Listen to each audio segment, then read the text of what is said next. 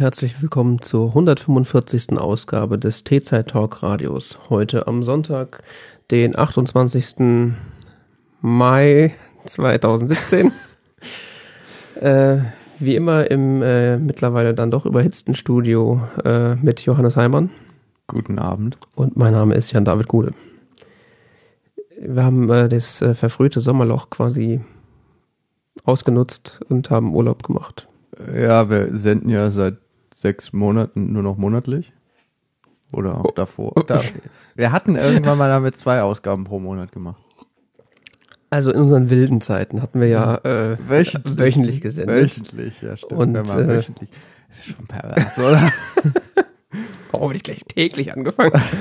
Worüber haben wir denn wöchentlich geredet? Denn, naja, also Themen hatten wir schon Oh, da immer. waren wir noch politisch. ja, politisch, das ist. Das ist nicht mehr so. Es ist mal auch nicht. Es ist zu Das ist out. frustrierend. Das ist zu frustrierend. Die Merkel hat uns frustriert. Politik Das ist ja alles, alles alternativlos. Ne? Mhm. Dann sind wir auf zweiwöchig gegangen und jetzt äh, Jetzt sind wir auf monatlich. bei monthly. Ja, äh, ja, es- mal gucken. Also Wir könnten, wir haben ja, wir haben noch die Chance, eine Juni-Ausgabe zu produzieren. nächste Woche. Dann kannst du nicht mehr, oder? Nein, Quatsch. Ich kann schon, das war nur, ich habe ich hab's genossen, das äh, nicht zu tun, aber ja. Ach ja. Ja. Zur Kenntnis genommen. Soll ich dir nochmal schicken per Post? Äh, Äh, also offiziell waren wir, glaube ich, nie auf einem, auf einem monatlichen äh, Rhythmus. Nein, nein, irgendwie offiziell sind wir auf einem zweiwöchigen Rhythmus. Nee, war es nicht nach Ansage? Ich Ich glaube auf ach, warte mal, ich schaue auf unserer Webseite, da steht sowas drauf, glaube ich. Ich bin mir nicht so sicher, was auf unserer Webseite steht. Ich habe heute mal geguckt, die ist noch online. ich hatte nämlich zwischendurch Angst. Wir sollten vielleicht so, einen- so einen Dienst einrichten, der so regelmäßig Es mal gibt so Dienste, den kannst du kaufen. Und, und guckt, ob es noch da ist. Und so. Ah, hier. Wer das TZ Talk Radio nicht nur als Podcast, sondern direkt live erleben möchte, ist hier an der richtigen Stelle. Wir sitzen, wir sind aktuell nach Ansage. Ah. Also, wir müssen uns hier für gar nichts entschulden, ihr Ficker. wir machen so, wie wir wollen. Ich, wir müssten ja auch mal die, die Podroll mal wieder aktualisieren, welche von diesen Podcasts überhaupt noch existieren. Ja gut, das ist ja Ich egal. meine, wann haben wir die gemacht? 2013 oder so? Na, wir haben die immer mal Die ist, wieder. sicher, die ist sicher Stand 2014. Also. Wird fortgesetzt. Das ist eine fortlaufende Liste. Ah. Erstaunlich kurz, muss ich sagen. Ich habe die eigentlich länger erwartet. Ja, wir haben da äh, viele nicht mehr gehört. Vor allen Dingen haben wir immer mal noch mal über Podcasts gesprochen, die aber nicht da hinzugefügt. Ich erinnere mich zum Beispiel an Lage der Nationen, die müssten da auch drauf. Ja, Schweinerei. Schweinerei ist vor allem, dass einige von denen nicht mehr erreichbar sind. Gut, da können wir ja nichts für. Ja, natürlich nicht. Oder wir haben sie aus dem Geschäft gepodcastet, das kann natürlich sein. Wir haben sie alle überlebt. Wir dürfen unseren Impact natürlich nicht unterschätzen. Wir haben sie alle überlebt. Wir sind natürlich äh, ein Urgestein gerade im T-Zeit-Universum. also wenn es um Tee mit- geht. Und mit, mit kontinuierlich nicht veränderter Sendungsgestaltung. Vor allen Dingen Sendungs... Naja. Ja, irgendwann haben wir die, äh, wie heißt das, wie nennen wir das? Ähm, Themen. genau, irgendwann haben wir Themen eingeführt. Das muss so 2013 gewesen sein. Oder 14? Bin mir nicht mehr ganz sicher. Ich, oh Gott, das, jetzt müsste jetzt quasi eine Recherche. Und irgendwann haben wir Kategorien eingeführt. Haben wir? Ja, wir haben zum Beispiel äh, die berühmte äh, Kategorie Pimp My Mac. Äh, nee, falscher Podcast. Wir haben die berühmte. Bei Freakshow Light heißt das DIY. Das wäre der beste Kommentar überhaupt gewesen. Freakshow Light. Wa- Warum nennen wir die Sendung eigentlich nicht einfach so? Scheiß auf T-Zeit, wir sind Freakshow Ich Light. weiß ja nicht, ob das ähm, markenrechtlich so in Ordnung ist. Schreiben wir Freakshow einfach anders. Das ist die Idee. Freakshow. So, bisschen deutscher angehaucht. Ja. Und dann fängt die Sendung mit so einer Wochenschau-Musik an. Ne? Mhm. Ja. Warum eigentlich nicht? ja, ja, ja. Diese Woche in der stolzen deutschen Dayzeit-Nation.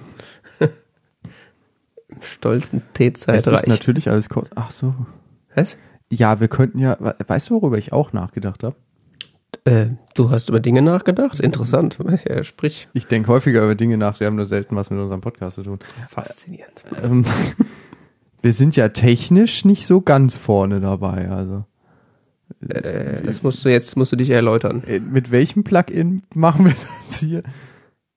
Du meinst auf der Webseite? Ja, ja, genau. Podpress heißt das, glaube ich. Nee, Blue, Blue, Blueberry Dingsbums. äh, Powerpress, Powerpress, Blueberry Powerpress. Wir haben mit Podpress angefangen. Das, Und, und der Player, das ist. das ist der Podlove, irgendeine Variante vom Podlove Player, die ich mal da reingesteckt habe. Ah. Die nicht ein Feature hat von dem, was der neue Podlove Player, glaube ich, hat, wenn der so Ah. heißt. Okay. Wieso wolltest du auf Podlove umstellen? N nee, also das Der Herr so Webseitenschrauber. Äh, das klingt so nach Arbeit.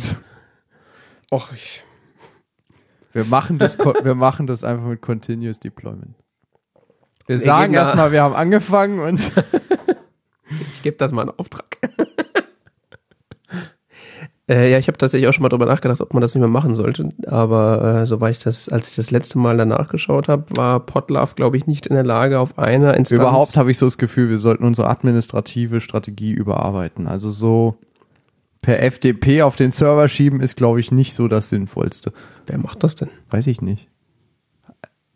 Mache ich das? Weiß ich nicht. Ich glaube, ich mache das nicht. Wie, wie kommen unsere Folgen denn auf den Server? Das wird von Auphonic rüber gepumpt. Na dann. Die machen da so ein bisschen Magic und Einhornstaub und dann, äh, Nee, die haben, glaube ich, einen äh, Zugang. die haben einen Zugang. Ah, die haben einen Zugang. Warte, warte, warte. Wahrscheinlich per FTP unsecure. Nee, nee, nee, nee, nee. Über Port 21. Bestimmt, vielleicht. Wo sieht man denn das? Services. Ich wusste es. Samba. Ich sage jetzt mal nicht, worüber das läuft. Ich wusste es. Ich, es war so klar. Haben wir überhaupt einen Shell-Zugang oder sowas? Nicht? Also es, äh, SFTP geht. Aber du hast keinen SSH-Zugang auf den Server. Ja, ja. Was auch irgendwie ironisch ist, weil Nee, nee, das kannst du trennen. Das geht. Das. ja schon offensichtlich, aber Ja, ja, nee, ja, ja. es ist trotzdem irgendwie ein bisschen Du kannst lala. deinen SFTP-Server, also. Du musst nicht SSH-Zugang dafür. Da könnte man noch mal drüber gucken. Security wird hier groß geschrieben. Ist ja auch eine Freakshow Light. Wir nehmen das nicht so genau. Oh, hostet man denn noch auf, auf WordPress oder? Also wir schon. Ja. Nee, ist so. Ich habe das nicht geändert. Ich, ehrlich gesagt, ich weiß nicht, ich weiß nicht mal, ob ich mein Login noch habe. Ja, Gut, ich kann dir neuen geben. Ich habe, glaube ich, ich bin da, glaube ich, super Ähm, Du bist, glaub Admin. Ich glaube schon. Ich habe das Blog auf jeden Fall aufgesetzt, meine ich. Ja, ja, okay. Vielleicht. Das ist schon so lange her, keine Ahnung. Ja, wir werden es rausfinden. Ähm, Ja, wir können uns auf eine, Sp äh, eine Squarespace-Seite klicken.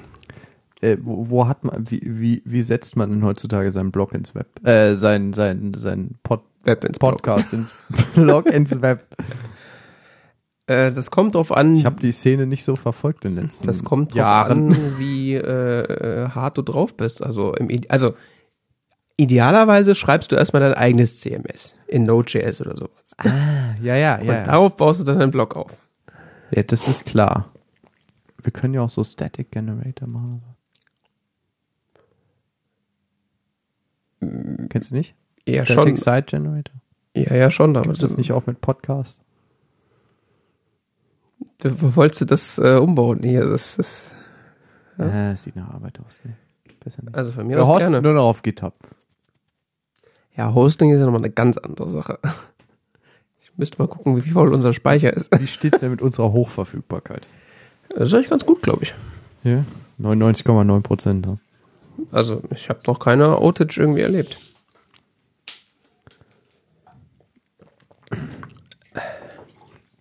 Ähm. Naja, es gibt ja da irgendwie diverse Podcasts, äh, Block CMS, irgendwie Go Ghost hieß das ja. das irgendwie ist das, Blog. Ja. Das, was, was mich interessiert hatte, war höchstens, was man so gegenwärtig in der Podcast-Szene macht. da gibt's eigentlich nichts anderes. Also es gibt, noch WordPress, oder? also die, die großen äh, Label haben entweder ein eigenes CMS dafür, so wie Relay oder äh, 5x5 und äh, die anderen nutzen alle WordPress. Okay. Oder halt, äh, wenn man halt von Squarespace bezahlt wird, dann macht nutzt man halt auch gerne Squarespace. Weil die bieten ja auch Podcasting an.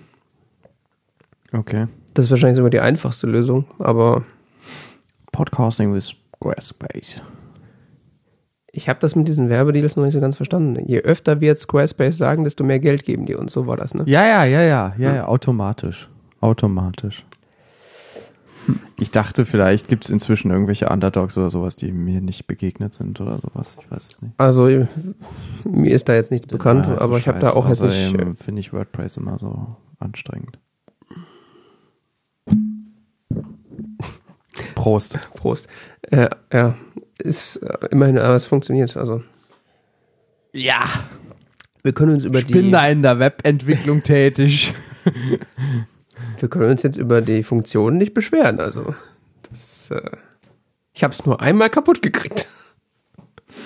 Das ist auch schon viele Jahre her. Ja. Ich habe schon schlimme Dinge gesehen, mein Kind. Das glaube ich sofort. Sehr schlimme Dinge. Prost. Gut, aber wenn wir so schon anfangen, dann müssen wir ja auch gleich fragen, was ist eigentlich mit Flitter? Äh, Machen wir das noch? Wir haben Ich da glaub, die Buttons. nicht mehr. Doch, die sind ja jetzt, äh, stecken jetzt mit AdBlock Plus unter einer Decke. Ah, mit dem Teufel, okay. Hm? Haben wir Flatter-Buttons? Ja? Ich sehe keine. Hast Soll du einen ja- Werbeblocker ausmachen? Hast du ja so einen Agro-Werbeblocker oder was? Ja, U-Block, Mü-Block, U-Block. Welchen nutzt du? uBlock oder uBlock Origin? Du stellst Fragen. Es gibt doch nur den einen in, in Nein. Safari. Nein. Ah, es gibt inzwischen U-Block Origin auch für Safari. Ja. Das ist der, den, Den man benutze will. ich. Sehr gut. Das weiß ich, dass man den will und nicht den anderen, den Bösen. Aber Böse. es ist alles, Schwein. ist alles so verwirrend. Ich hab's mal mich belesen, warum uBlock Origin besser ist. Aber den gab's, den gab's bis vor ein paar Monaten gab's den nicht für Safari. Keine Ahnung. Den gab's erst nur für Chrome, den uBlock Origin. Das kann sein. Und seit ein paar Monaten gibt's den auch für Safari. Und zumindest Safari 10.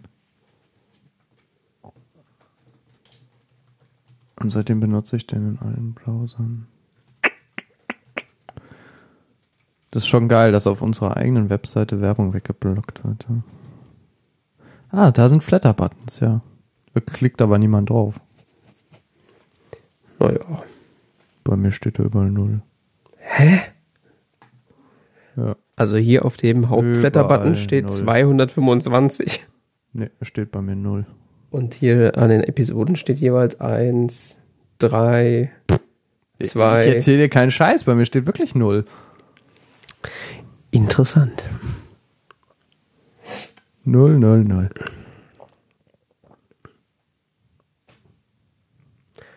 Ich, Oh, ich kann auch nicht flattern. Cool. ja, das mit dem Flatter, das ist so eine Sache. Ich bin da unschlüssig, ob man das noch weiter benutzen sollte oder will.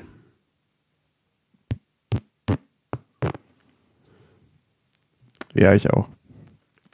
Äh, Ich hab's nicht, ich hab's, ich hab's echt nicht verfolgt. Also das Einzige, was ich mitbekommen habe, war, dass sie irgendwie mit, äh, mit äh, AdBlock Plus zusammengehen. Gekauft wurden sogar. Mhm.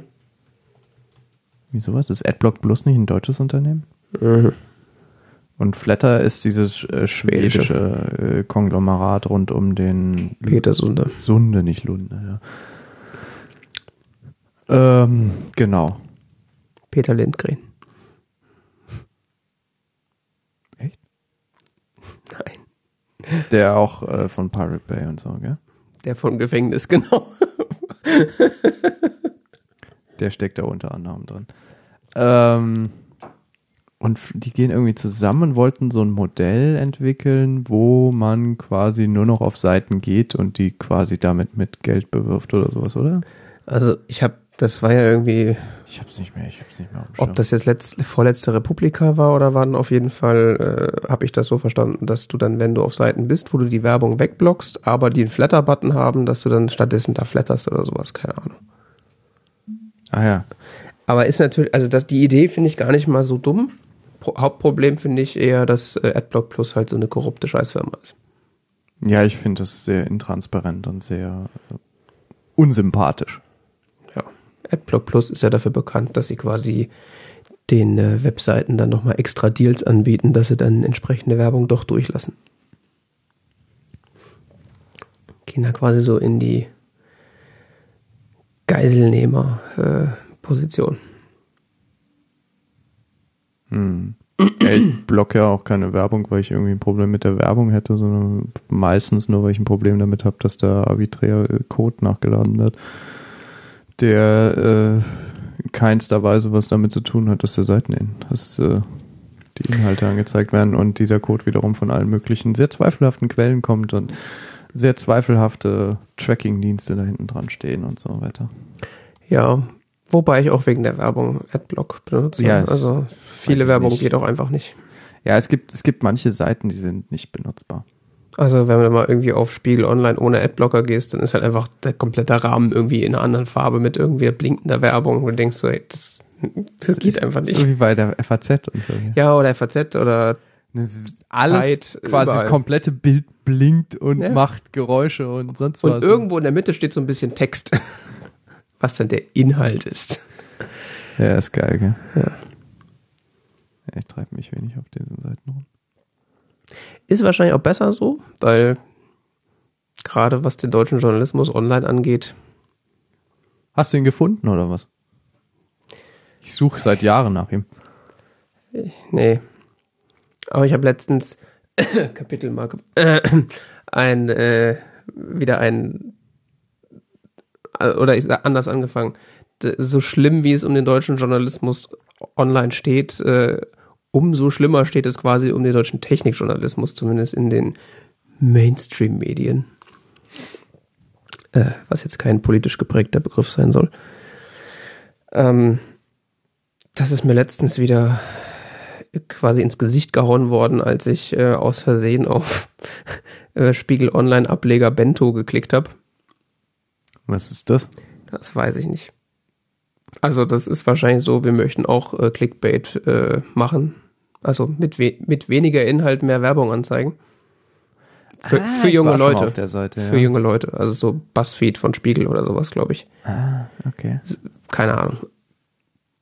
Das sind halt so ein paar Artikel drauf, die so, wo du denkst, ah, da ist jetzt ein interessantes Thema, weil es relativ, oder es, es sind Themen, die relativ clickbaity aufgemacht sind und dann stehen da drei Zeilen Text und du hast viermal Werbebanner gesehen oder sowas. Geiler Text. Entschuldige, ja. Ach, hast du gerade den Artikel angeklickt oder was? Ja, das ist mir nämlich dann äh, aufgefallen, mal wieder, als äh, besagte Seite Bento sich dann über äh, den iPhone äh, Sperrbildschirm beziehungsweise das Verfahren des iPhones angenommen hat, wie und wann denn äh, Gespräche anzunehmen beziehungsweise abzulehnen sind. Also es gibt zwei Situationen an einem iPhone. Ich, das wird wahrscheinlich bei Android-Telefonen ähnlich sein. Wenn man angerufen wird, gibt es zwei Szenarien. Äh, Keine Ahnung. Beim iPhone ist es so, wenn du angerufen wirst, hast du zwei ich Szenarien. habe da letztens was Schockierendes gelernt über Android. Don't tell me. Entweder du hast eine Annehmen-Taste und eine Ablehnen-Taste oder du hast eine nur, also die dann unten links und rechts angeordnet sind oder du hast einen Swipe to Annehmen Schiebeschalter sozusagen, um anzunehmen. So, und besagter Artikel hat sich dann irgendwie äh, darüber geärgert, dass wenn man gerade am WhatsAppen ist und äh, äh, dann ein Anruf reinkommt, dass man das ja ganz bequem ablehnen kann. Aber wenn man jetzt zum Beispiel das Telefon gesperrt hat, dann gibt's und dann angerufen wird, dann gibt's diese Möglichkeit nicht. Da muss man dann rangehen sozusagen. Irgendwann unten kam dann so ein Edit rein, dass man auch den äh, Power-Button benutzen kann, um den Anruf abzulehnen, was so ziemlich jeder seit iPhone erste Generation weiß. Ja, das weiß nicht jeder, aber man könnte es anders aufbereiten. Ja. Bester Satz fand ich dann aber, äh, oder das, das sind ja nur zwei Sätze der Artikel. Deswegen komme ich jetzt wahrscheinlich ins Copyright Infringement, wenn ich den zweiten Satz vorlese. Aber wichtig ist dann, äh, wichtig ist dann der, der, der Abschnitt. Wenn du aber im Sperrbildschirm bist, ist das Smartphone währenddessen nicht in Benutzung. Es gibt also keinen Grund, warum der Anruf dringend abgelehnt werden müsste. Klingt komisch, so haben es die Apple-Entwickler aber eingerichtet. Nein, haben sie nicht. Also das ist halt so, wir haben keine Ahnung von der Thematik und denken uns irgendeine Lösung oder Begründung aus, warum denn der Sachverhalt eventuell so ist und schreiben das mal ins Internet und nennen das Journalismus. Mhm. Die Antwort wäre, oder wir wissen ja nicht, was die Antwort ist, weil Apple hat mit mir, hat weder mit dem, mit der Schreiberin des Artikels noch mit mir darüber geredet, warum das so ist. Aber es gibt zumindest zwei oder mindestens eine äh, Erklärung, die ziemlich viel Sinn macht, nämlich wenn das Gerät gesperrt ist, will man durch eine komplizierte Geste rangehen können, damit es in der Tasche nicht aus Versehen rangeht und schon gar nicht will der Ablehnen-Button irgendwie direkt äh, äh, ersichtlich sein, weil sonst auch in der Tasche das theoretisch direkt abgelehnt werden könnte. Mhm. Genauso wie man sein Telefon ja auch früher mit Swipe to Unlock entsperrt hat und nicht mit einer Taste. Das heißt, es macht schon relativ viel Sinn, dass man da keine Annehmen- und Ablehnen-Button hat. Naja, wenn man den, wenn man also beim iPhone, bei meinem iPhone 5 ist es so, wenn man den Button für Standby einmal drückt, dann geht es auf Stumm, während es klingelt und wenn man zweimal drückt, dann lehnt er ab. Ja. Es ist ein sehr schwieriges und komplexes äh, Thema, ja. Ja, das Telefon hat zwei Tasten, die äh, Funktionen haben. Da könnte man ja mal ausprobieren, was passiert, wenn man die drückt, ne? Ja, man kann es auch googeln. Ja. Aber immerhin hat der Artikel zwei Bilder ich und. Mal, die müssen so viele Artikel raushauen, wie schnell wie geht und Hauptsache irgendwie Clickbait, ja. ja. Da ist keine Zeit für drei Minuten Google-Recherche. Na, ich glaube auch nicht, dass äh, Frau Rieke, die den Artikel geschrieben hat, da äh, nicht in der Lage ist, sowas zu recherchieren. Es wird einfach ja. die, der Output und äh, die daraus ähm, äh, einhergehende mangelnde Qualität ist ja, dann halt einfach der quo. redaktionelle Entscheidung, die liegt höher, klar. Ja. Ich würde jetzt gar nicht die Schuld beim einzelnen Redakteur suchen. Nee, tue ich auch nicht. Aber das ist äh, so der Status, in dem sich der deutsche Tech-Journalismus momentan befindet, meiner Ansicht nach. Also so die Haupt, also das ist ja natürlich jetzt die, eine krasse Form davon, weil Bento ja wirklich nur diese Kurzanreißer-Text im Grunde nur bietet. Aber auch auf Spiegel selber sind die Themen meistens nicht besser recherchiert und dafür halt ein bisschen länger geschrieben weiß schon, warum ich das nie lese. Ja, ich lese es dann meistens halt, um mich drüber aufzuregen. Anscheinend. Ist ja auch ein Hobby. ja.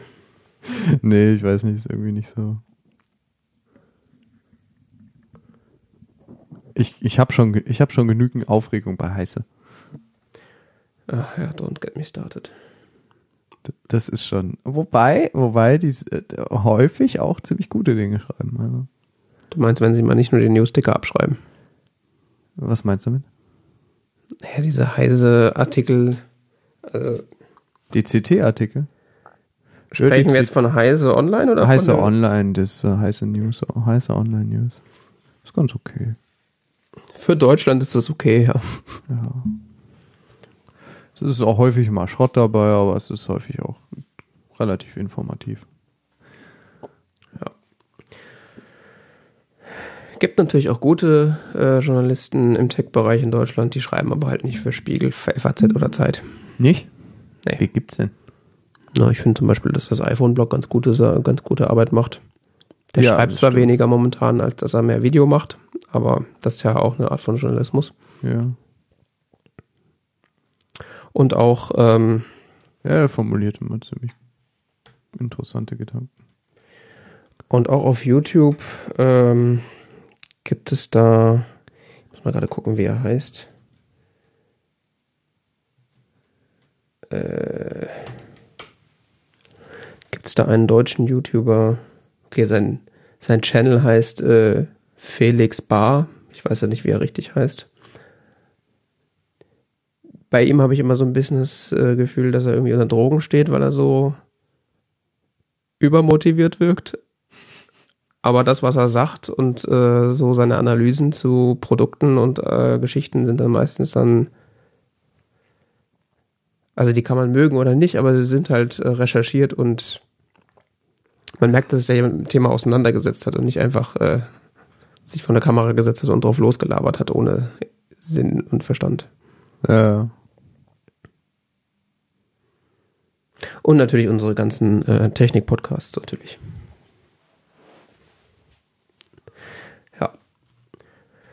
So ist das mit der Mainstream-Tech-Journalismus-Geschichte. ach ja.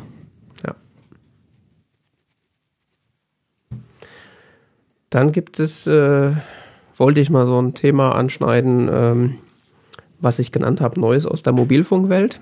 Da ist ja auch momentan, geht's da ja heiß her. Findest du? Ah, eins und eins wollte Dings kaufen, gell? Dings. Drillisch. Ach ja. Nee. Hast wo hab mitbekommen? Ich, nee. Siehst du, liest nicht heiße online. Ja, Äh, aber dafür sprechen wir hier drüber. Ja, nee, der Konzern hinter 1 und 1, äh, United Internet, den äh, auch web.de und gmx.de Und Unity Media Unity Media gehört auch dazu? nicht? Nee. Dachte ich immer. Gehört Unity Media zu United Internet? Nicht, dass ich wüsste.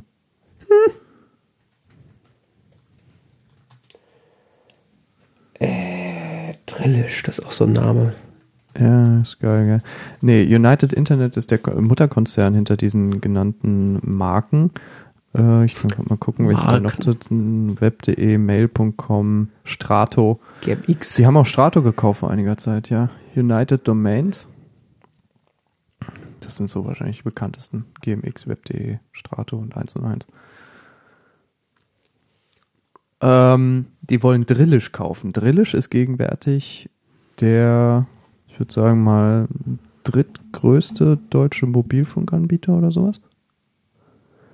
Da E Plus ja äh, weg vom Markt ist, da es zu O2 jetzt gehört. Ist dann nicht O2 der drittgrößte? Wer ist denn der zweitgrößte? Vodafone. Ah. Hast Vodafone vergessen, ne? ich habe gesagt Vodafone vergessen, ja. Ich habe vergessen, dass Vodafone existiert. Ich habe hab jetzt gerade überlegt, Warte mal, wie wollen kann Sie denn Drillisch sein als größer als O2? Die nutzen doch das O2-Netz. Nein, nein, nein, nein. Also Vodafone weiß ich jetzt gar nicht mehr, wie, wie groß die äh, genau stehen, aber Also vom Netz her sind die sehr groß. Ist ja die Frage, was du als äh, ne, als Marke nutzt, wenn du also als äh, Faktor, wenn du natürlich jetzt Netzausbreitung und oder Nutzerzahlen nimmst, könnte natürlich sein, dass O2 sogar mehr Nutzer hat als Vodafone, das weiß ich nicht. Aber ähm, Netze, also muss den deutschen Mobilfunkmarkt ja immer trennen in zwei Bereiche. Einerseits haben wir die Mobilfunknetze, da haben wir nur drei Betreiber inzwischen äh, nur noch. Äh, das ist Telekom, O2 und äh, äh, Vodafone, wie du schon gesagt hast.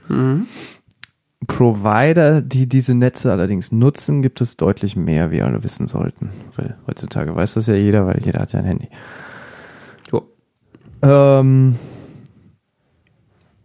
das E-Plus-Netz ist mehr oder minder nicht mehr existent, das gehört zu O2.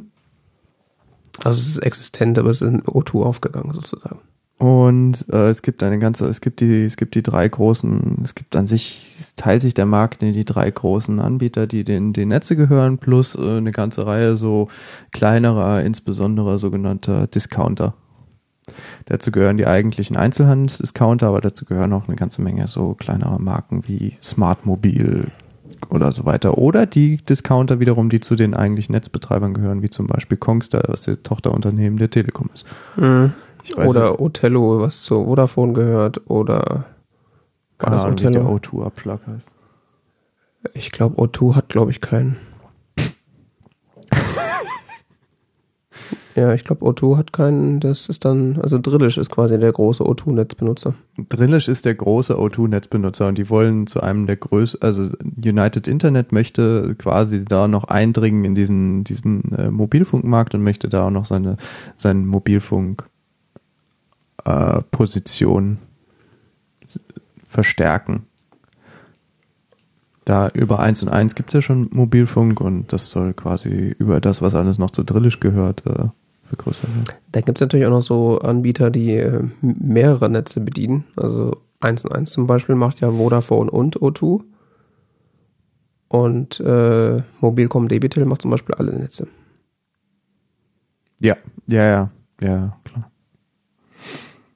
Um jetzt alle komplett zu verwirren. Und eins in eins wollte Drillisch kaufen, heißt es ist schon wieder vom Tisch oder das nee, ist noch, das ist jetzt äh, hier im Gange. United Internet startet Übernahmeangebot für Drille, steht hier. Okay. Heiße online vor einem Tag. Okay. Das habe ich wirklich äh, nicht mitbekommen, aber Die äh, gute, beliebte äh, BaFin hat äh, grünes Licht gegeben. Bundesfinanzaufsicht und ähm, na gut, da kaufen sie sich halt jede Menge Nutzer mit ein. Ne? Wobei das Lustige, das Lustige an Drillisch ist ja, dass, dass du ja nicht ein, eine Drillisch-SIM-Karte dir kaufen kannst, wenn ich das richtig sehe, sondern du Nee. kannst ja immer nur WinSIM, Premium-SIM, irgendwas, also die haben ja 100 Milliarden Untermarken. äh, warte mal. Deutschland Sim, Disco Plus, Disco Surf, Discotel, Etelon, Fast Sim, Hello Mobil, Maxim, Maxim, Phonex, Premium Sim, Sim.de, Simply, Smartmobil und Telco und WinSim. Schon irgendwie absurd, oder? Ja. Anstatt dass es Your so Phone Phonic, gehört auch dazu. aber nicht. Hast Weiß ich nicht. Ja. Galeria Mobil, NTV Go, AT, ATU Talk. ATU Talk. Von ATU der Werkstatt. Das steht auf Wikipedia, ich habe keine Ahnung. Stimmt, das ist sowas mit Lidl Connect und Aldi Talk, das ist da gehört dann auch dazu, oder was? Nee, die gehören zu den jeweiligen. Aldi Talk gehört zu Aldi. Okay. Ähm, die gehören zu den jeweiligen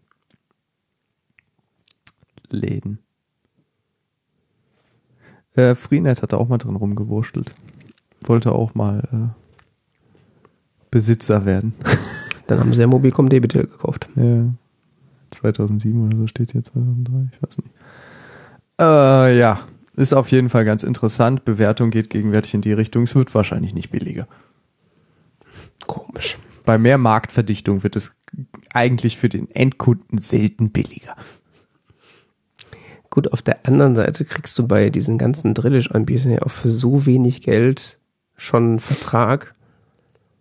Also, mein Vater hat da jetzt irgendwie, äh, hat da jetzt so einen Vertrag sich geklickt für 9,99 Euro im Monat, AllNet Flat und 3 Gigabyte Volumen. geil, gell? Da denkst du, ey, wie soll denn das gehen? Also, Das ist echt absurd, ich weiß. Wie soll das gehen? Das soll gehen, indem man mal die Gewinnmarge, die die, die großen Netzbetreiber für sich einstreichen, einfach mal wegstreicht. ja, dass das Die, wo gesagt, geht, Entschuldigung, Entschuldigung, die müssen ihre Netze bezahlen.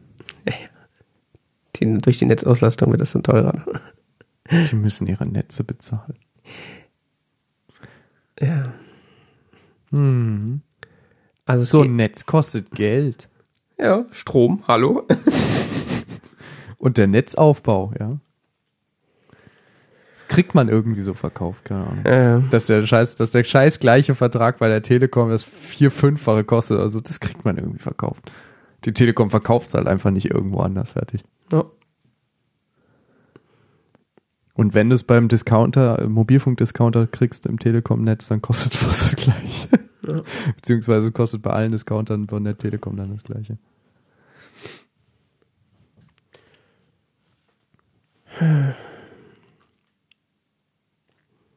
Ja, apropos Telekom, äh, die haben ja dann auch jetzt kürzlich mit einem ganz tollen neuen, äh, einer ganz tollen neuen Tarifoption äh, aufgewartet. Nein! Doch. Die sich da äh, schimpft äh, Stream On. Äh, was bedeutet, dass Glaubst du wirklich, es gibt noch Menschen, die das noch nicht mitbekommen haben? Die Werbekampagne wurde auf wie vielen Kanälen? Also es ist gefahren. Es fehlt eigentlich nur noch, dass hier so Flugzeuge irgendwie so rüberfliegen mit so Fähnchen oder so.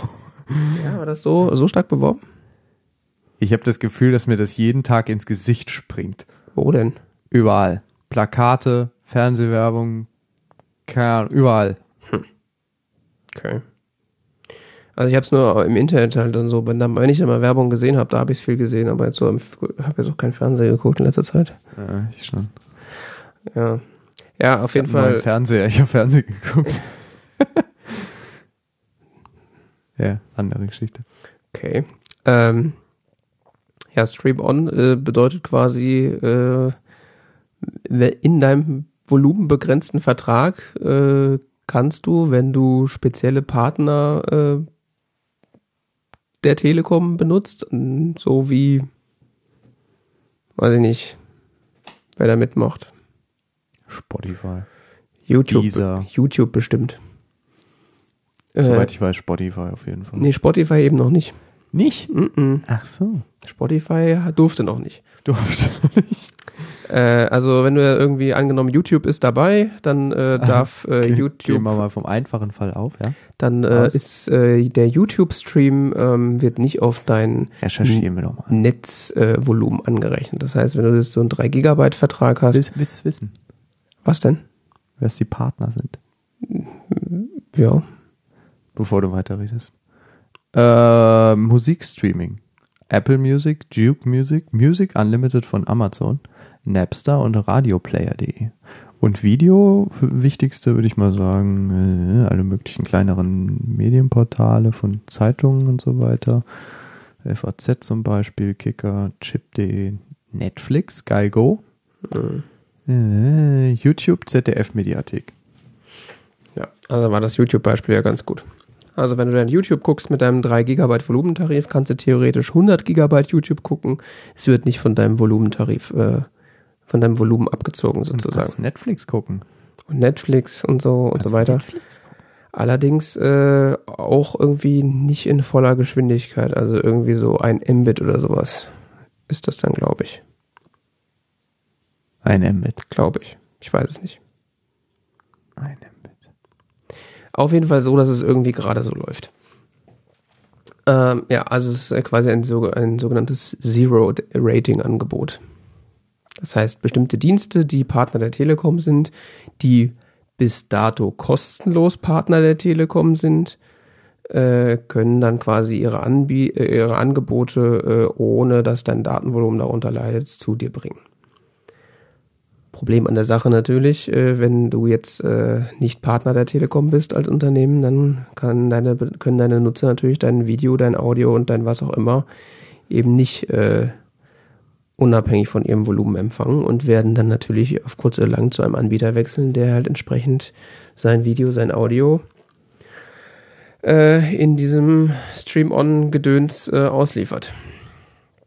Und der Timo Hetzel hat da auf seinem Blog äh, da mal irgendwie die, ich weiß nicht, die AGBs oder so auseinandergenommen, wo äh, du jedes Mal, wenn du irgendwie Veränderungen an deinem Angebot machst, der Telekom irgendwie vier Wochen im Vorhinein äh, quasi so eine Beta-Version des Angebots zugänglich machst, dass sie das testen können. Und äh, du musst halt alle möglichen Sachen irgendwie einhalten und bei Zuwiderhandlung drohen dir halt dann irgendwie 50.000 äh, bis zu 50.000 Euro Strafgebühren. Lustigerweise ist es dann natürlich auch noch so, dass es aktuell kostenlos ist, aber wir kennen ja im Grunde Telekommunikationsanbieter, da bleibt selten irgendwas kostenlos. Also es ist dann eigentlich davon auszugehen, dass äh, sobald dann genug Kunden diesen, äh, diese Tarifoption benutzen, dass dann eben Content äh, Deliverer sozusagen anfangen müssen, irgendwie der Telekom Geld abzudrücken. Mhm. Sonst würde es ja gar keinen Sinn für die machen. Und ist natürlich, falls es noch nicht offensichtlich ist, äh, ein klarer Verstoß gegen die Netzneutralität.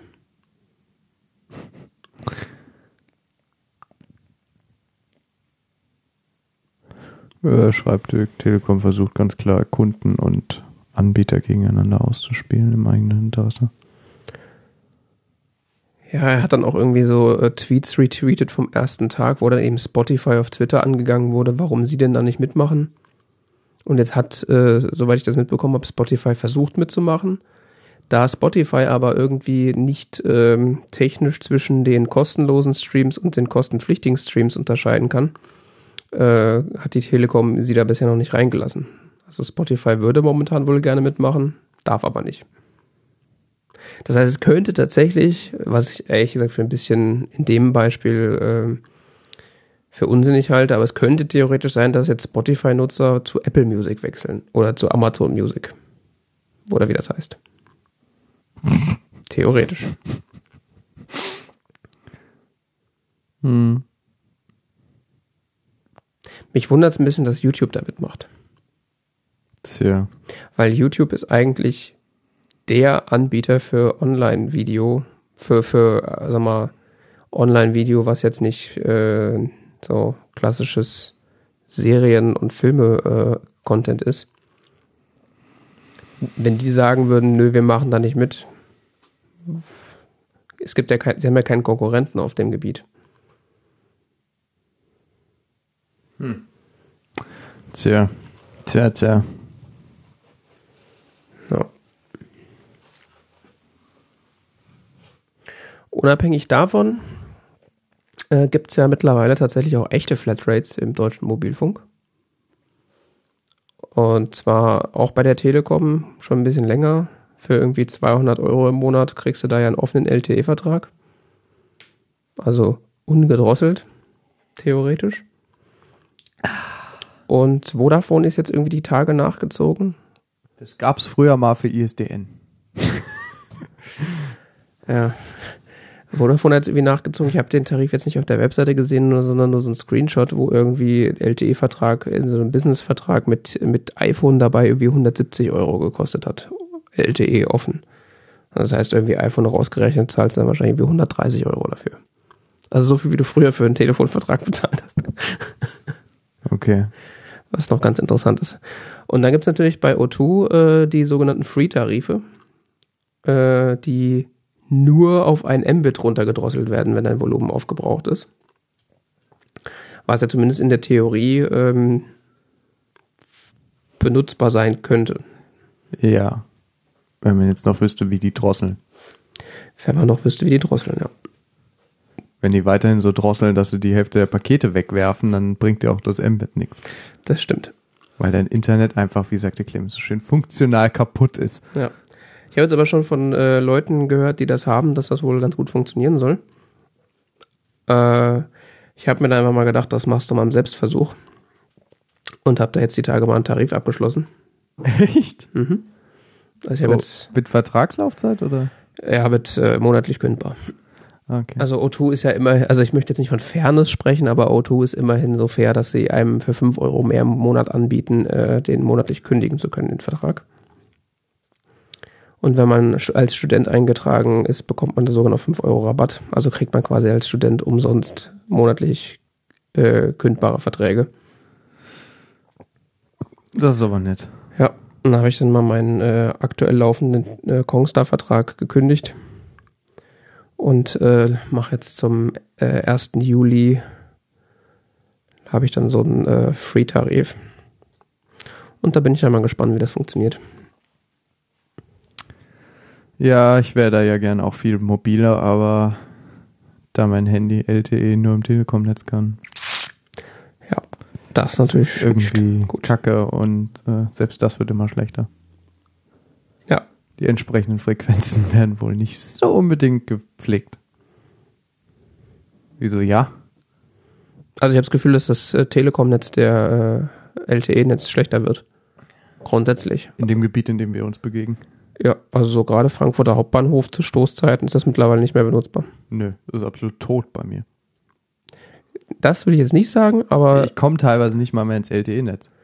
Na Die gut, Frequenz ist so zu, es geht nicht. gut, dann bist du wahrscheinlich zu, total. Es geht zu, an, zu aus, noch, äh, no, noch äh, äh, schlimmeren Zeiten bist du wahrscheinlich unterwegs als ich.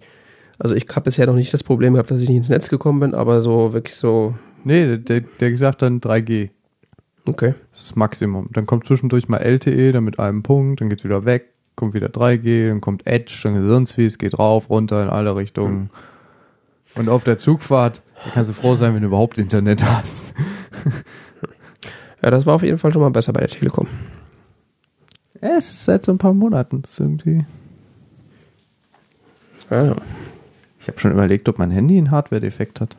das kann natürlich auch sein. Oder die haben an den Frequenzen gedreht, dass sie nur noch äh, deine Frequenzen nicht mehr so gut unterstützen an der Stelle. Das vermute ich, weil die ist halt nicht so für den Innenstadtbereich. Mhm. Das war halt so am Anfang eine Frequenz, die viel benutzt wurde und so. aber Es ist an sich nicht so für den, Aber sind wir mal ehrlich, du brauchst eh ein neues Telefon.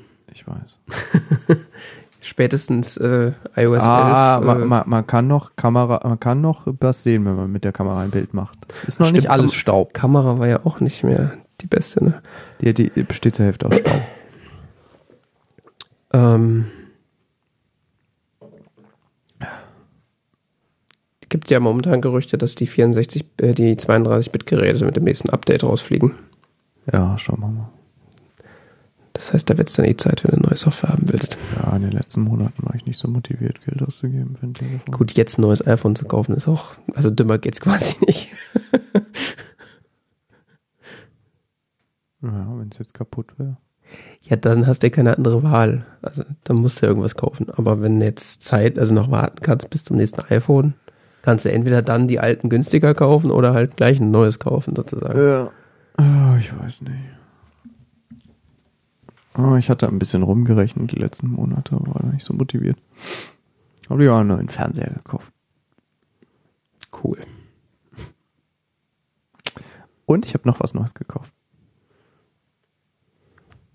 Soll ich fortfahren? Ja, also ich bin durch mit äh, Okay. Ich habe noch was gekauft. Ich habe mir einen Computer gekauft.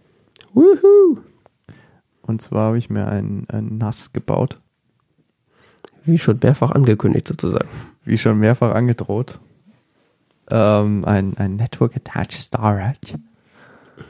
Oh lala. Äh, weil mein Raspberry Pi 1 mit drei USB-Festplatten Komisch. ähm, lief. Mhm. Würde auch wahrscheinlich weiterhin laufen. Aber ähm, war doch sehr langsam. Und ein Raspberry Pi ist jetzt auch an sich nicht schnell. Also ja, ein Raspberry Pi 1, gell? Lief jetzt über einige Jahre sehr zuverlässig. mhm. Also kann ich nur empfehlen, was man sich so wirklich so absolut, absolutes Low-Budget, sonst was, ich will mir irgendwie eine Festplatte ins Netz hängen, sonst was, die äh, ein bisschen intelligenter ist und was tun kann und ich will nicht irgendwie so ein äh, Clicky, Dingsy, Bumsy da von, wie heißen die alle? Gibt doch diese Kästen, die man sich da kauft, da steckt man eine? Festplatte rein und dann, ja genau, dann hast du so ein Webinterface, wo du ein bisschen rumklicken kannst und so. Synology. Auch für den anderen, wenn da sind die, glaube ich, gar nicht schlecht. Ja, für Leute, die sich nicht damit beschäftigen wollen, sind die, glaube ich, nicht schlecht. Das stimmt schon. Weil, Oder die WD MyCloud. Ja, dann wahrscheinlich doch eher die Synology. Aber ich finde die für, vom Preis-Leistungs-Verhältnis nicht so prickelnd, weil die Rechenpower, die da drin steckt, die du für den Preis bekommst, die ist jetzt nicht so Hammer. Auf der anderen Seite muss man sagen, äh, also ich habe jetzt keins von den Dingern, aber was ich immer so äh, auf, auf äh, Kashis Blog und so mitbekomme, wie oft da Software-Updates bekommen. Ja, ja, die werden gepflegt. Ist das die, schon- werden, die werden auf jeden Fall gepflegt. Das ist auch notwendig, weil äh, du kannst da Mhm. halt nicht ohne weiteres eine andere Distribution von Linux drauflaufen lassen. Mhm. Also, soweit mir bekannt ist. Ich weiß es nicht genau, weil das halt auch alles so ziemlich zugebaut ist und so. Und das ist halt so die eierlegende Wollmilchsau unter den NAS-Systemen. Also die Ja. können ja quasi, es gibt ja nichts, was sie nicht können von Haus aus. Also ähm, ja. wortwörtlich, mir wäre nicht bekannt, dass es irgendwas gibt, was die nicht können, auch von Haus aus. Ja, ja, die, die, die sind schon, die sind schon ganz cool. Die waren mir nur vom Preis, wie gesagt, vom Preis-Leistungs-Verhältnis nicht so ideal. Außerdem mag ich halt das Gefrickel. Also ich habe mehr Spaß an dem Gefrickel, als tatsächlich die Maschine dann zu benutzen. So, bist halt flexibler auch und hast halt Kontrolle über die Hardware und so. Ja, ja, und wie gesagt, mir macht echt das Gefrickel Spaß. Ja? Ähm, es ist so, so ein befriedigendes Gefühl, wenn es dann irgendwann vor sich hin surrt und einfach geht. Ist dann ist toll. Ähm, jetzt habe ich schon seit ein paar Monaten, ich hatte da vor ein paar Monaten mal recherchiert, war auf die Seite technikaffe.de gestoßen, die äh, immer regelmäßig äh, Bauvorschläge zusammenstellt für Eigenbau NAS. Mhm. Und da, wie ich letztes Jahr schon angekündigt hatte, Intel äh, neue Prozessorengenerationen vorgestellt hat für neue Atomboards, Mhm. äh, war ich da ein bisschen hinterher und hatte jetzt auch die Muße, das zu tun und mir was so die Finanzen dafür an, angelegt und so. Mhm. Äh, habe dann jetzt tatsächlich auf Basis von einem Apollo Lake Prozessor, also Intel Apollo Lake Generation, Mhm. einen kleinen Server gebaut. Und zwar auf Basis des äh, J3455. Das ist ein Ze äh, Pferd unter dem Markennamen Celeron. Deswegen, ich habe nämlich, irgendwann habe ich da irgendwas von Celeron gelesen. Warum Ja. hat er sich denn Celeron gekauft? Ist der verrückt? Nee, das Board, das, das, also das ist sehr verwirrende Markenpolitik von Intel. Ähm, ist auch gar nicht so, das ist Apollo Lake, KB Lake, das geht irgendwie so fließend ineinander über, es ist nicht so ganz klar, was, was wie sonst, wie die eine, da wurde zwischendurch eine Generation irgendwie weggelassen und so und weil die dann doch nichts war. Ich blick nicht so, ich blick nicht mehr durch. Keine Ahnung, es wird da Menschen geben, die da mehr Ahnung von haben. Ich habe auf jeden Fall äh, jetzt diesen, diesen, ähm, ich habe ein Board damit, das ist das AS Rock J äh, 3455 in der Bauform ITX. Gibt Mhm. es auch in Mini ATX. Mhm. Das sind beides ähm, Kleinformate für Mainboards. Eben unterschiedlicher Spezifikation ITX und ATX. Ja. Je nachdem musst du nämlich dann dein Gehäuse auswählen. Mhm. Ähm, das habe ich, da habe ich mich auch weitestgehend dann das, den Bauvorschlag gehalten. Was, äh, beziehungsweise ich habe das bisschen, ich habe innerhalb dieses Bauvorschlags, den ich auch verlinke, ähm, das teurere Gehäuse genommen, weil mir das zuverlässiger und irgendwie sympathischer erschien.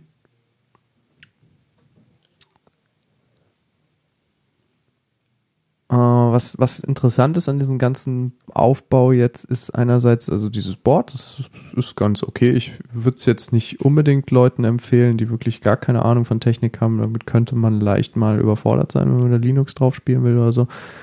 Weil äh, der wird die Prozessorgeneration noch nicht unbedingt von den Linux-Distributionen, die man da drauf spielen will, unterstützt wird. Also man braucht schon so ein bisschen Bleeding Edge dafür. Du brauchst einen aktuellen Linux-Kernel. Das ist ein Problem. Das ist nicht unbedingt ein Problem. Das hängt von der Distribution ab, die du einsetzen möchtest. Je nachdem wird die nämlich mit einem alten Linux-Kernel ausgeliefert, Mhm. ausgeliefert, der nicht unbedingt äh, kompatibel ist mit diesem Board beziehungsweise diesem Prozessor. Worauf Okay. ich aber jetzt erstmal hinaus wollte, ist äh, Hardware.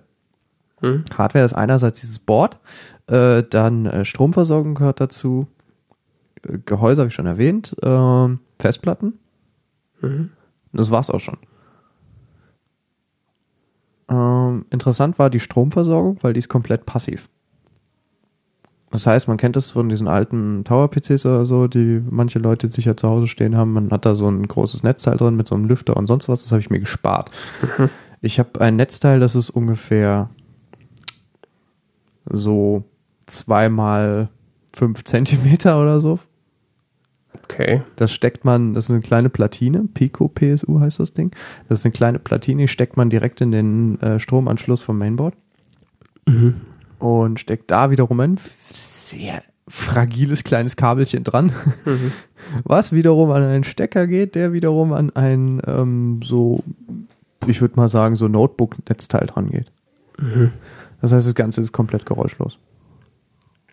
Gut, ist ja bei der Größe von Prozessor, ich sag mal, du hast jetzt hier auf dem Schoß auch einen vernünftigen i5-Prozessor, der ja auch passiv, äh, wo das Netzteil passiv läuft, sozusagen. Also das ist jetzt kein ja, ja, Hexenwerk bei der Nö, das Performance. ist kein Hexenwerk. Das, das Netzteil hat auch eine, hat auch eine Leistung von 90 Watt oder so. Also, Das könntest du wahrscheinlich sogar bei dickeren Prozessoren machen. Ich glaube, das Ja. Problem ist eher halt die Grafikkarten, weil die so viel brauchen mittlerweile, Genau, dass du da Beziehungsweise du musst ja natürlich noch Overhead einrechnen für mehrere Festplatten und so. Ähm, das kann man aber alles zusammenrechnen. Das haben die auch getan bei diesem, bei diesem Bauvorschlag. Mhm. Deshalb, wie gesagt, man sollte sich, wenn man sowas vorhat, dann doch an sowas halten. Oder man kennt sich sehr, sehr gut aus. Genau, oder man kennt sich eben aus. Sonst kann es passieren, dass das ganze Teil halt einfach nicht anspringt, weil zu wenig Strom da ist. Also. Ähm, ich habe das alles zusammengesteckt. Das ist ein bisschen abenteuerlich mit den SATA-Steckern, weil man quasi äh, braucht so eine SATA-Splitter, der so den Stromanschluss vom SATA in zwei immer teilt. Dann hängt dann so dran und dann dran hängt man nochmal so einen Teiler und da dran hängt man nochmal so einen Teiler. Okay. Du hast halt immer einen, den du in eine Festplatte stecken kannst, einer, der weitergeht. Das ist, Okay. weil du hast nur einen Stromanschluss an diesem Netzteil. für Ah, Festplatten. Ja, das ist ganz interessant, dass das geht. Das, das äh, geht aber. Ich habe da jetzt insgesamt vier Festplatten drin. Holla. Äh, drei große. Physisch oder? Ja, drei, drei, dreieinhalb Zoll Ja. Platten mit jeweils zwei Terabyte, weil ich halt noch, ich hatte noch zwei, zwei Terabyte Platten. Mhm. Davon ist mir eine nach einem Tag abgekackt. ähm, Und jetzt deswegen, habe ich zwei neue 2 Terabyte Platten und eine alte 2 Terabyte Platte. deswegen, Kinder, macht man Backups. Ja, das Schöne ist, dass das eine Platte war, die hier so als Bär rumlag und die ich Mhm. so verwenden wollte, aber die ist so bei der ersten, die ist bei der ersten Verwendung gestorben. Jetzt wissen wir, warum es eine Spare war. Ne?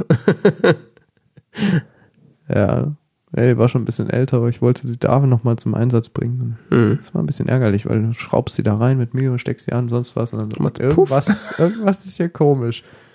Error Count steigt quasi jede Sekunde. Das sieht nicht gesund aus. Schön ist, wenn sie das klickende Geräusch macht. Tick, tick. Nee, Hardware, also das war noch nicht, aber Okay. man will kein RAID aufbauen, wo man quasi ein, äh, man kommt gleich nochmal zum RAID. Hardware, erstmal Hardware. Erstmal Hardware. Ähm, genau, ich hatte, ich hatte eine Festplatte mit Daten, eine 2 Terabyte Festplatte mit äh, guten anderthalb Terabyte Daten, die ich ähm, behalten wollte. Oder ein Terabyte oder sowas war da drauf. Ich habe es mal reduziert um Dinge, die ich nicht mehr brauche. Ähm, Ich dachte, man baut sich so einen Server, damit man das nicht reduzieren muss. ich hatte es erst reduziert, weil ich erstmal aufgeräumt hatte mit Dingen so, Okay. will ich das aufheben? Wozu? Ich werde das sowieso nie wieder gucken und so. Mhm. Oder so Filme in so Auflösungen, wo du denkst so, hm, klar, das muss ich aufheben. ja. Ähm, das war in den 90ern oder so, dass das enkodiert wurde. Äh, ja. X-Bit. Das ist gar nicht mal so schlimm. Kommt da auf die Bitrate und die Auflösung an. Ähm, Hardware, ja, das, das, das war es an sich zur Hardware. Ich habe dann noch, als ich das zusammengebaut hatte, habe ich dann festgestellt, dass der Lüfter relativ laut war für mein Empfinden. Der Gehäuselüfter ist so ein 120 Milliliter, so, so, äh, so, so, so ein Riesenteil, gell? Mhm. Der war eingebaut, der von Fractal Design selber. Der war auch ganz okay. Ich habe den aber dann nochmal ausgetauscht gegen einen, ähm, den ich äh, sehr beeindruckend fand.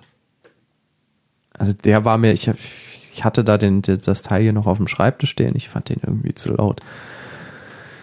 Ich habe den dann noch ausgetauscht gegen einen Moment. Ich meine, ich will nichts Falsches sagen. Noctua NFA14.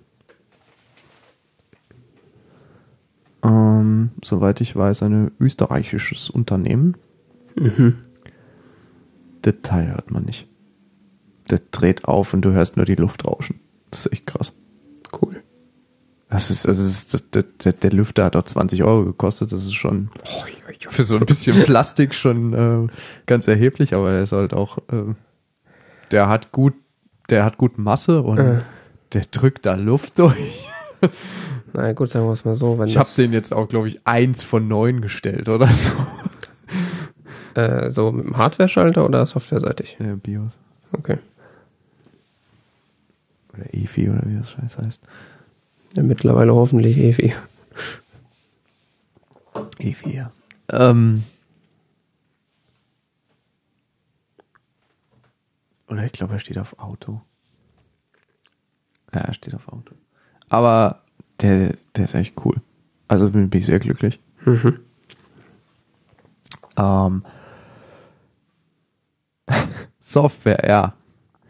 Oder auch die Frage, wir haben jetzt, wir haben jetzt dieses Problem. Wir haben jetzt einen, einen Server mit einem äh, relativ jungen Prozessor.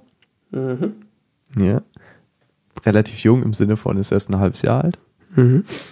Ähm, und wollen ein RAID-System bauen. Mhm. Jetzt denkt man, okay, ist 2017 ZFS. Klar, Mhm. braucht ZFS. Ich habe mir so lange das Ohr voll nölen lassen von äh, gewissen Freakshow-Teilnehmern über ZFS, dass man ZFS ja quasi automatisch für das Tollste auf dem Planeten hält. Wenn man genug RAM hat, ja. Das ist gar nicht mal das Problem. Okay. RAM brauchst du bei ZFS an sich nur, wenn du die Duplication anmachst. Hm. Die möchtest du zwar, aber du kannst auch, du hast auch ein sehr, sehr gutes äh, Dateisystem, wenn du das nicht hast, weil du weiterhin dieses Copy on Write und so weiter hast. Gell? Mhm. Nur dieses Deduplication, also dass er quasi prüft, ob die Datei schon mal da ist und so weiter, das, äh, das ist äh, RAM-intensiv. das ist RAM-intensiv. Wäre jetzt auch gar nicht mal so das Problem gewesen. Stimmt, du hast zum RAM noch gar nichts gesagt. Ja, ich habe da jetzt, glaube ich, 4 GB drin oder so. Okay. Also nicht viel, aber läuft ja jetzt auch in Linux drauf. Das ist sowieso. Äh, Für nichts mit UI und ja, das, ich Ja. brauche keinen RAM. ich habe ja, ich habe da, ich habe da keine, ich habe da keinen Webserver drauf laufen oder so, der irgendwie aus dem oder irgendwelche Datenbanken, die aus dem RAM laufen sollten. Ähm, deshalb kann man das vernachlässigen. Die Systemfestplatte, die ich drin habe, ist auch eine alte zweieinhalb Zoll Festplatte, die ich noch habe. Der lädt das Betriebssystem in den RAM, dann läuft der. Und brauchst keine SSD. ja. Ganz ehrlich, war mir dann. Ich habe diese Festplatte, das ist ein Server. Ja, es ist schön, wenn er ein bisschen fluffiger ist mit SSD, aber es war jetzt auch zu vernachlässigen. Nee, wenn der Es war sowieso im Vergleich zum Vorgänger so ein Geschwindigkeitsschub. Das Ja. ist, also wenn ich da jetzt noch eine SSD reinstecke, dann kriege ich wahrscheinlich einen Herzkasper. Also, Na gut, wenn der wirklich das System in RAM komplett lädt, mehr oder weniger, dann.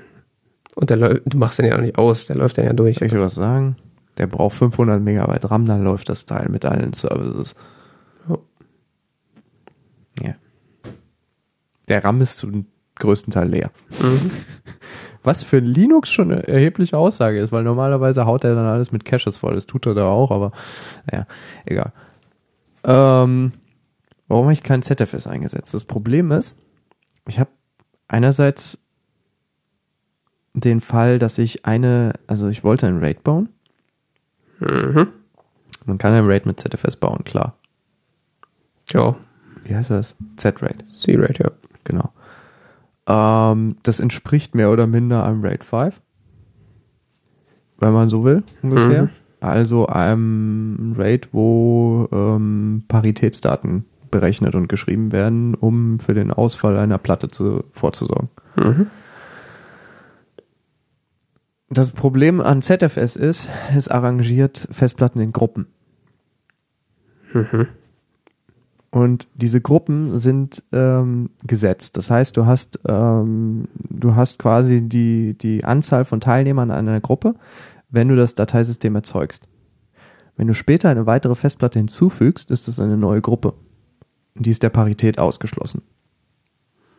Okay. Ja, das ist nämlich das Problem. Insbesondere wenn du jetzt äh, und äh, solche Spielchen, die ich gemacht habe, wie dass du ein degraded RAID erzeugst mit zwei Festplatten und deine dritte später dann hinzufügst. Das kann ZFS nicht, dass du sagst, mein, mein Pool ist drei Platten groß und ich habe jetzt aber nur zwei. Das weiß ich nicht genau, das habe ich nicht genau nachgeforscht. Mein Problem war aber, ich hatte in Planung, eventuell später das RAID zu vergrößern, nochmal über eine 2 Terabyte Platte, weil ist jetzt halt nicht so dicke, Mhm. weil ich, will ich nicht. Wollte eben die Möglichkeit offen lassen, später noch auf vier Festplatten zu wachsen, weil das eben von der Gehäusemöglichkeiten und so möglich wäre. Mhm. Und ähm, das geht eben bei ZFS nicht. Das ist schon irgendwie ein bisschen absurd. Ja, dafür ist ZFS einfach nicht ausgelegt. Das geht nicht. Das hat einige Recherchen gekostet und so, weil das auch nicht so wirklich irgendwo klar dargelegt ist und so. Aber es gibt da äh, ziemlich äh, kryptische Blogartikel von Leuten zu, die es erklären und sagen so, ja, ZFS ist tolles Dateisystem, aber es ist für Privatanwender in diesem Bezug nicht unbedingt empfehlenswert, weil das ist ziemlich starr. Das ist eben gedacht, dass du in großen Serversystemen sonst was, du setzt da die Platten hin und dann, wenn du es nicht mehr brauchst, dann wird es halt abgeschossen, wird halt ein neues Dateisystem gebaut. Das hast du aber als, den Fall hast du als Privatanwender nicht, weil du halt nicht einfach unendlich Platten zur Verfügung hast. Hm. Das heißt, du willst an sich als Privatanwender ein bisschen mehr Flexibilität, die bietet dir aber dieses Dateisystem nicht. Hm. Ja, offensichtlich. Das habe ich jetzt auch nicht gewusst. Ich dachte, sowas wäre einfach. ja, das dachte ich auch und dann so, hm, nö. Und wenn man sagt, man löst den Pool auf und macht einen neuen und die Daten, die drauf sind, übernimmt er irgendwie. Nee. Nee, nee, nee. Du musst vorher wissen, wie viele Platten du hast und du musst dann, äh, ich weiß, ich weiß auch gar nicht, ob du ein Degraded Array überhaupt erzeugen kannst. Tja, schade. Ähm, dazu kommt, dass ich keine Ahnung von FreeBSD habe. Aber gibt ZFS nicht mittlerweile auch auf Linux? Äh, da wird es noch komplizierter. ja. Ja, das, ja, das gibt's, aber das ist auch so. Nee. Also bei FreeBSD ist ja ZFS so quasi das Hausbetriebssystem geworden. Also wenn du ein FreeBSD installierst, dann hat das ZFS. Wenn ich das richtig in Erinnerung habe. Äh, Ja, ja. Also standardmäßig ist es, glaube ich, ZFS mittlerweile. Aber ich meine, Er fragt dich beim Installen, ob er aus einem Root-Dateisystem ZFS machen soll. ja, Ich habe es ausprobiert auf einer virtuellen Maschine. ja das habe ich auch irgendwie vor, vor drei Jahren oder so mal ausprobiert da war das schon so. Ja, ich habe auch diese ganzen RAID-Setups vorher mal in der virtuellen Maschine durchgespielt. Mhm. Und ZFS bin ich da nicht so wirklich klar gekommen. Da war auch nicht so, bei ZFS war auch nicht so die Dokumentation so berauschend, dass man jetzt sagen könnte, okay, ich nehme ZFS, aber baue mir irgendwie anders das RAID und so. Da war die Doku halt so, ja, das geht, aber frag uns nicht wie. Ja, da hat mal jemand so ein Tool geschrieben, Anno dazu mal und das geht auch und ist auch da, aber wie es funktioniert, ist nicht so wirklich dokumentiert und so sonst was. Und dann dachte ich so, äh, es ist mir alles irgendwie ein bisschen zu wackelig. Und dann ich so, Linux, sonst wie, habe ich erst noch mal kurz über ButterFS nachgedacht oder BetaFS oder wie auch immer, BTAFS. Mhm. Ja, hast du schon mal gehört? Gehört ja, aber ich habe keine Ahnung, was das macht. Das ist so quasi ein freies äh, Dateisystem, was auch dieses Copy on Write und so weiter umsetzt. Mhm. So ein modernes Next Generation Dateisystem gilt und so weiter. Das Problem ist, es hat so den einen oder anderen Bug. Hm. Und es gilt immer noch als unter Active Development. Seit einigen Jahren. Obwohl dir manche Distributionen schon anbieten, das als Root-Dateisystem zu benutzen. Das hat aber anscheinend schwerwiegende Fehler in seiner äh, RAID 5 äh, Implementierung. Also es kann auch intern so ein RAID machen, so ähnlich wie ZFS. Mhm. Quasi, dass der RAID-Verbund über das Dateisystem verwaltet wird. Mhm. Aber es gilt als unzuverlässig. Bei diesem Art von RAID-Verband. Wenn du einfach nur spiegelst oder so, ist das was anderes, aber bei dieser Art von RAID-Verband ist es nicht so gut mit der Parität. Ja, das ist natürlich nichts, wenn man ein RAID hat und das dann nur so manchmal funktioniert. Ja, nicht so manchmal. Es gibt wohl einige Edge-Cases, wo eben dann Datenverlust eintreten kann und das, ist, das geht nicht. Du willst nicht, äh, du willst halt nicht sehenden Auges einen RAID aufsetzen, von dem du weißt, dass es eventuell Datenverlust haben wird. Ja, eben. Ich meine, wenn du dir ein RAID aufbaust, dann ja hauptsächlich deswegen, äh, damit du eben keinen Datenverlust hast. Ja, genau. Ähm, dann habe ich mich mehr in der Linux-Ecke rumgetrieben, habe mich mal mit Linux, äh, dem, den, der, äh, der Linux-Kernel-Implementation von einem Software-RAID äh, beschäftigt Mhm. und festgestellt, dass das ziemlich cool ist und ziemlich flexibel ist. Okay. und habe dann tatsächlich äh, bin dann diesen Weg gegangen. Das heißt, ich habe mir ein Debian besorgt und bin gnadenlos gescheitert an der Installation. An der Installation, wahrscheinlich wegen des alten Kernels, ne? Ja, ich habe Debian Jessie, das ist die äh, letzte Sta äh, sogenannte Stable-Version von Debian, Mhm.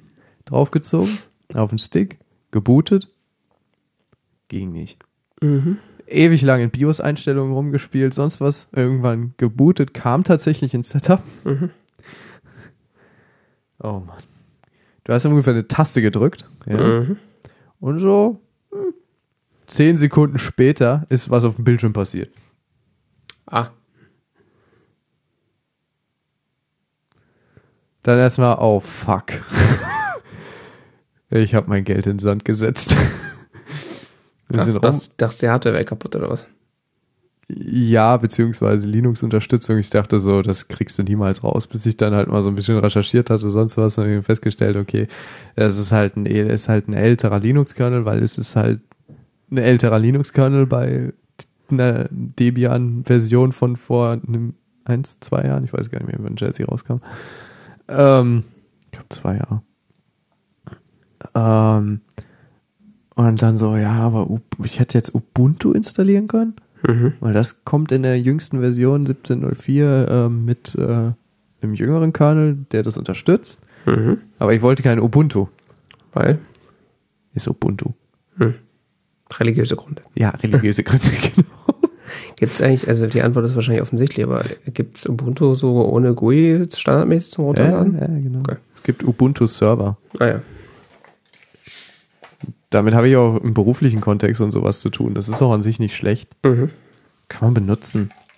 Aber ich mag's nicht. Ich mag nicht, ich mag nicht das. Ich, Religiöse Gründe.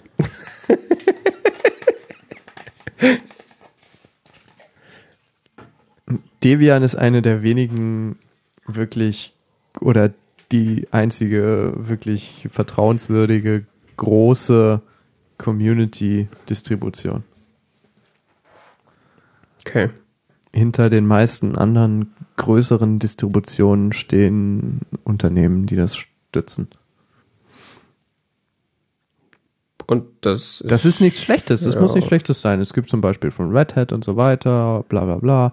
Es gibt alle möglichen Distributionen, die äh, da in verschiedene Richtungen gehen, die äh, ganz, ganz toll sind. Will ich überhaupt nicht in Zweifel stellen. Ich, ich habe nur irgendwie so persönlich eine besondere Affinität zu Debian. Mhm. Ich finde es irgendwie cool. Weiß nicht wieso. Und das ist halt so ein rein Community getragenes Projekt, das finde ich dann irgendwie nochmal besonders sympathisch. Ähm, wie du sagst, religiöse Gründe. Und Ubuntu hatte auch so ein bisschen eigenartige Historie an technischen Entscheidungen. So, weißt du, äh, aller, ähm, es gab in der Linux-Welt ja auch diesen Streit da mit Systemd und so weiter. Mhm. Dann hat Ubuntu gesagt, okay, wir machen jetzt unser eigenes mit diesem Upstart und dann haben sie irgendwann so, äh, ist doch irgendwie zu anstrengend, wir machen jetzt doch Systemd und dann denkst du so, äh, den gleichen Scheiß haben sie jetzt mit ihrem Desktop gemacht und denkst so, naja, also, das ist irgendwie nicht so das Pferd, auf das ich setzen möchte, wenn Mhm. es immer zickzack läuft, weißt du? Ja. Das wirkte nicht so durchdacht. Deshalb wollte ich Debian einsetzen, aber ich wusste nicht wie. Und dann dachte ich irgendwann so, ja, bin ich auf den Trip gekommen, ja, ich kann ja die Testing-Version von Debian installieren. Immer gut. Muss man nicht wissen, es gibt von Debian eine Stable, eine Testing und eine Unstable. Mhm. Und ähm, die gegenwärtige Testing wurde gerade vor, ich weiß nicht, acht Wochen oder sowas, wurde festgelegt, dass äh, sie nicht mehr weiterentwickelt wird, sondern dass sie in den Freeze geht. Das heißt, äh, sie wird im Debian-Sprech ähm, werden keine, keine größeren Veränderungen mehr äh, vorgenommen und so weiter, sondern es werden an sich nur noch Bugs ähm, geschlossen. Mhm. Dann wird irgendwann aus diesem Version äh, das Stable Release, das wurde jetzt gerade gestern oder so verkündet, ist dann Mitte Juni oder sowas. Mhm. Also Mitte Juni wird die Version von Debian, die ich jetzt einsetze, zum Stable werden. Okay. Was äh, halt ein günstiger Zufall wäre. Alternative Fassung wäre gewesen, Debian halt einfach irgendwie mit Schmerzen und vielen, vielen Stunden warten, mit dem alten Kernel installieren und dann einen neueren Kernel aus über die Paketquellen und so weiter. Das hätte auch gegangen. Das wäre auch gegangen. Aber es ist dann mit Schmerzen verbunden. Ich habe auf jeden Fall Debian Stretch, so heißt diese Version, installiert und das läuft wie eine Eins. Okay. Das rennt. In diesem Bauanleitungsdings, da wird dann empfohlen, irgendwie Open Media Vault zu installieren als Linux-Distribution. Das ist auch irgendwie Debian-basierte mit so einem Webinterface und sonst wie, so wie, äh, so wie äh, FreeNAS. Bloß auf Linux-Basis. Genau. Ähm, dann habe ich, wie gesagt, ein RAID aufgesetzt. Mhm. Und da war das Problem, ich habe drei Datenplatten und möchte daraus gerne ein RAID 5 machen. Ja. Aber auf einer von diesen Platten sind die Daten. Mhm. Und dann habe ich über ähm, die ähm, über dieses äh, über das, äh, die Kernel-Implementation von von Ra äh, Kernel RAID Implementation habe ich tatsächlich ein sogenanntes degraded Array erzeugt. Mhm. Sprich, ich habe ihm gesagt, äh, ich möchte ich, ich ma mache mal ein RAID aus drei Platten. Hier sind zwei davon. Wolltest du nicht vier haben? Ja, langfristig. Hättest du nicht sagen können, vier und hier sind zwei? Dann habe ich, hab ich durchgängig ein degraded. Ich kann jetzt allerdings äh, später dem Array noch eine weitere vierte hinzufügen. Hm. Ich brauche nur mindestens drei. Okay. Ich brauchte mindestens drei. Ich kann jederzeit noch eine vierte hinzufügen, ist überhaupt kein Problem. Ah, okay. Aber ich kann, ich, ich brauchte mindestens drei und habe deshalb, und wie gesagt, deshalb habe ich aus zwei ein, ein Array gemacht, habe aus der, von der Datenfestplatte, wo die Daten lagen, die Daten rüber kopiert Mhm. auf das, auf dieses ähm, Degraded Array Mhm. und habe dann die dritte wieder hinzugefügt. Mhm. Und dann haben die die äh, Parity berechnet. Mhm. Das ist ein bisschen kritischer Moment, weil theoretisch könntest du alle Daten verlieren in dem Moment. Da man kein Backup, Backup hat. Ja. Ja, aber da ich vorher auch keins hatte und naja, Naja. gut. Gut, dafür wurden die Daten nicht bewegt, aber egal. Mhm. Es ist gut gegangen. Und es rennt. Es ist ziemlich schnell, es ist ziemlich cool. Es läuft auf zwei äh, WD Red Festplatten und einer WD Green. Mhm. Ich mich auch ziemlich belesen, weil da gibt es diesen ähm, wann, wann parken die? Mhm. Äh, ich weiß gar nicht, ob es parken geht oder Standby, eins von beiden. Ähm, wann parken die ihren, ihren, ihren Lesekopf? Und bei den WD Red, die laufen sehr lange. Also ich glaube bis äh, 300 Sekunden oder sowas. Fünf Minuten lang oder so, bis sie, bis sie tatsächlich runterfahren. Und die äh, WD Green, die läuft glaube ich so acht Sekunden oder so. Performance-technisch nicht ideal, war vor ein paar Jahren mal vor allen Dingen ähm, häufiger Tod von diesen grünen Festplatten, Mhm. weil die eben äh, dann sehr, sehr häufig geparkt haben. Ja, da habe ich auch so einige begraben. Ja? Ja, ich habe ja, ich habe ja auch so ein, äh, Ja, da gab es bestimmte Reihen von denen, die waren da sehr empfindlich drauf. also ich habe also hab ja so ein Drobo zu Hause stehen, noch immer. Ja. Das ist zwar kein Network Attached Storage, aber halt ein Attached Storage sozusagen, äh, wo auch vier Platten drin sind. Und da habe ich halt über Jahre immer WD Green reingesteckt und äh, so nach vier Jahren waren die meistens dann, irgendwann hat er gesagt, oh, rot, nimm mal raus, die ist kaputt. Hm. Und jetzt auch mal meine Backup-Platten, die ich so in so ein externes Dock reinstecke. Meistens nach vier Jahren waren die dann immer weg. Also es ist irgendwie, was jetzt auch keine schlechte Zeit lau- ist, aber ich habe die auch jetzt nicht so oft benutzt. Also die waren halt immer an zum Backup machen und dann halt waren sie im Grunde aus. Und Komisch, weil diese Platte läuft jetzt wirklich schon echt lang. Ja, ich habe auch welche, die sind nie kaputt gegangen. Aber diese, aber wenn welche kaputt gegangen sind, dann aus der Green-Reihe. Okay. Ja, diese, man, man konnte tatsächlich bei bestimmten Generationen dieser Platten kann man über ein Tool, was, ähm, was äh, Western Digital selbst veröffentlicht hat, Hm. tatsächlich diese Zeit hochsetzen und Mhm. kann quasi aus einer Green-Platte eine Red-Platte machen. Weil der einzige Unterschied, den, die, den diese Platten haben, ist, dass in der Firmware diese Zeit anders gesetzt ist. Das ist natürlich ein saftiger Preisunterschied für, für ein anders gesetztes Bit. Ist geil, gell? Das ist Die sind technisch absolut identisch. Das ist schon hart. Die WD Green-Platten brauchen teilweise mehr Strom als die Red-Platten. Weil sie öfter Das ist noch so eine Nebenbemerkung, die auch noch beobachtet wurde. Ich hatte das irgendwie so verstanden, dass es WD Green gar nicht mehr gibt und dass die quasi durch WD, so in WD Blue aufgegangen sind.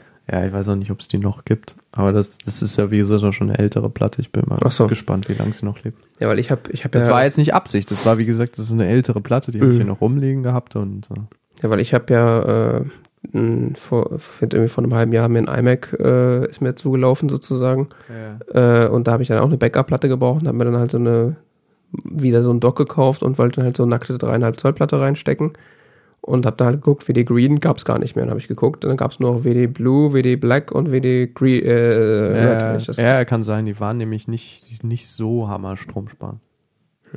Ah, kannst du kaufen. auf Amazon. Ja. Ja, irgendein Händler hat bestimmt noch welche, aber auf der, ich glaube, auf der WD-Webseite gibt es sie nicht mehr. Gibt sogar als SAT, als SSD WD Green. Hä? Ja. WD Green SSD 240 Gigabyte. Ah ja. Ah, Western Digital hat doch Dings gekauft. Ich weiß nicht mehr. Irgend so ein Hersteller von anderen Festplatten. Auf jeden Fall, das rennt jetzt erstmal. Ich muss ein bisschen die Smart-Werte beobachten. Ich hatte dann keinen Nerv, ähm, diesen, diesen Firmware-Bit da anders zu setzen, weil dafür brauchst du ein DOS und Ja. das Okay. ist ein DOS-Tool. Das heißt, du musst ja erstmal einen DOS-USB-Stick basteln und dann das booten und dann. Äh, Oder holst du einen alten Compact-PC raus. der hat ja kein SATA. Stimmt. Holst du noch einen SATA auf SCSI-Konverter. SCSI? Keine Ahnung. IDE, ja, lieber. Ich habe letztens ein IDE-Laufwerk in der Hand gehabt. Da hab ich gedacht so, Krass, das sind aber viele Pins. ähm, ja. Bisschen Spielereien, die ich dann, also was, was, was mache ich jetzt mit dem Ding? Es läuft so als Dateiserver. Und es ist echt geil, wie schnell das ist. Über AFP. Apple Filing Protocol. Ja, das ist schnell. Ja, das, man kann jetzt tatsächlich auch so HD-Filme mal so schnell auf seinen Server kopieren. Im Finder. Hm. Das ist in einer, ähm, wie sagt man, reasonable äh, Zeit äh, realisierbar. Und der hängt, das, äh, das Ding hängt jetzt äh, per Ethernet. Ähm, Das hängt per Gigabit, oder ich hoffe, ich habe da ein Gigabit-Kabel dran gehängt. Muss ich mal auch durchtesten. Äh, also, es hängt am Router. okay. Ja, dann hast du ja mit der Fritzbox. Äh, Das könnte eine Erklärung sein, warum der immer bei 30 Megabyte. Ich gesagt gar nicht mehr drüber nachgedacht, weil es so, so drin war, dass das Teil ja sowieso nicht schneller sein kann als. Ja, der hat ja Gigabit Ethernet. Und die Fritzbox auch. musst du in der Fritzbox aber gucken, ob der auch Port auch auf Gigabit Ich gestellt weiß, ist. Ich weiß, ich weiß. Ah, nicht das da. Das ist Ja. das Dümmste, was ich je gesehen Er habe. hängt in einen von den vier Ports. Ich hoffe, äh, ja, ich kann die Kabel nicht mehr unterscheiden. Da hängen so viel Kabel dran. Ja. Das Problem ist, ich habe letztens sogar noch schon nach einem Switch recherchiert, um noch mehr Kabel dranhängen zu können. So fängt's an. Aber dann brau dann hätte ich gerne nämlich noch einen Switch, der mir noch getrennte Netze macht. Da bräuchte ich an sich noch einen Router. Sag mal, die Fritzbox kann Weil ja So ein theoretisch. Fernseher hat ja heutzutage Internet und so. Und du willst ja nicht, dass alles so. du willst das ja logisch trennen. äh, ja, den willst du eigentlich gar nicht ins Internet bringen. Ja, eben. Ja was? Äh, ja, die Fritzbox hat doch AC-WLAN, oder? Das ist eine neue. Ja, Oder ja, ja, das ist. müsste dann ja auch ordentlich Performance jüngeres- schieben können. Jüngeres Modell, ja. Hat dein MacBook AC? Das hier, das, er hat ja. Ja, dann müsste da ja ordentlich Pump gehen. Ja, wie gesagt, ich glaube, der hängt am 100 Mbit. Das ist natürlich dann kontraproduktiv. einfach nicht drüber nachgedacht. Das fällt mir gerade erst ein. Gut, wenn man halt in so Raspberry Pi äh, Dimensionen denkt. Ja. 100 Mbit, wann soll ich das jemals ausnutzen? Ja, eben. So schnell wird das eh nie. Ja. Das, das, da müsste ich nochmal nachforschen. Das, ich glaube, das könnte so ein gewisses Bottleneck noch sein. Das ist das Raid sitzt dahinter. Jo, mach, gib her. Ja, das äh, dreht da tatsächlich immer ein bisschen Däumchen. Ja, weil selbst die komischen WD Green Platten, die, wenn ich da irgendwie Daten drauf geschoben habe, haben die teilweise über USB 3 so 180 Megabyte geschrieben pro Sekunde. Ja, ja, ja, ja, ich weiß schon. Ich sollte vielleicht danach nochmal schauen. Ähm, ja, das mache ich später. Äh, schnell mal in die Konsole. Wie heißt das Tool? IP? Äh, SSH? nee. Ähm, was mache ich damit? Wie gesagt, File-Server, dann macht das so ein bisschen Download-Geschichten, sonst was. Ähm, äh, was mache ich noch? Ja, ich habe eine Spielerei gemacht. Ich habe mir so ein äh, DVB-C USB-Dongle besorgt Mhm. und ähm, habe da einen äh, TV-Streaming-Server aufgebaut. Okay. es gibt DVB-C-Sticks, die mit Linux funktionieren. Ja, diesen. nein, nein, es gibt noch mehr, aber dieser funktioniert mit Linux. Okay. Ja, dass es mehr gibt, weiß ich, aber ich hätte nie gedacht, dass die mit Linux Nee, funktionieren. du musst nur die richtige Firmware finden. Das Mhm. war ein bisschen experimentieren, die richtige Version der richtigen Firmware finden. Nur weil die Datei gleich heißt, ist sie nicht unbedingt die gleiche Datei, Dafür gibt's ja Prüfsummen. Ne?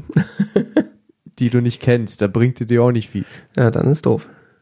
Weil in, im entsprechenden Wiki natürlich, wo steht, sie brauchen nur diese Datei, nicht die Prüfsumme der Datei steht. Weil das wäre ja viel zu einfach. Je. Du willst ja einfach deinen Rechner zehnmal neu booten, immer mit neuen Dateien. Äh.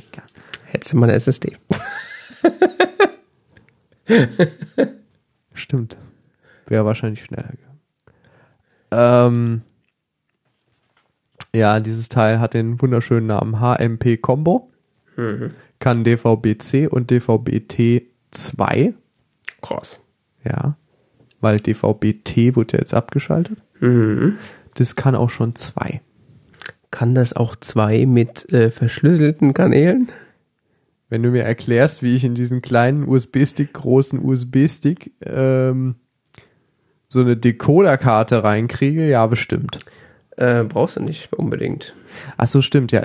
Ja, da gibt es alternativ das Modell von Freenet. Ja, ja. Ich bin da in dem Business. Ich kenne mich da aus. Es gab da einen leicht feurigen Artikel von Heiße. Zu, ja, soll da irgendwann noch so ein USB-Stick von Freenet geben? Der kann das dann. War zu Redaktionsschluss noch nicht erhältlich. DVB-T 1 aber schon abgeschaltet.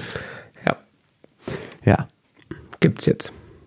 Don't buy. ich habe auch dann den nachfolgenden Test von der CT mal gelesen, der auch sagte, kann man benutzen, will man aber nicht. ich bezweifle auch, dass es Linux-Treiber gibt. Ja. Weil Linux und DVB-Sticks ist halt auch so eine Sache. Du brauchst einerseits einen Treiber, andererseits die Firmware. Wenn du beides hast, herzlichen Glückwunsch, Sie können Ihren DVB-Stick unter Linux benutzen. Wenn nicht, hast du ein Problem. Wenn du eins von beiden hast, hast du auch ein Problem. Hast du ja eigentlich noch Kabelanschluss? Ja, ich habe hier äh, einen äh, vom Vermieter erzwungenen Unity Media äh, äh, Kabelanschluss. Dann brauchst du ja eh kein DVB-T. Nö.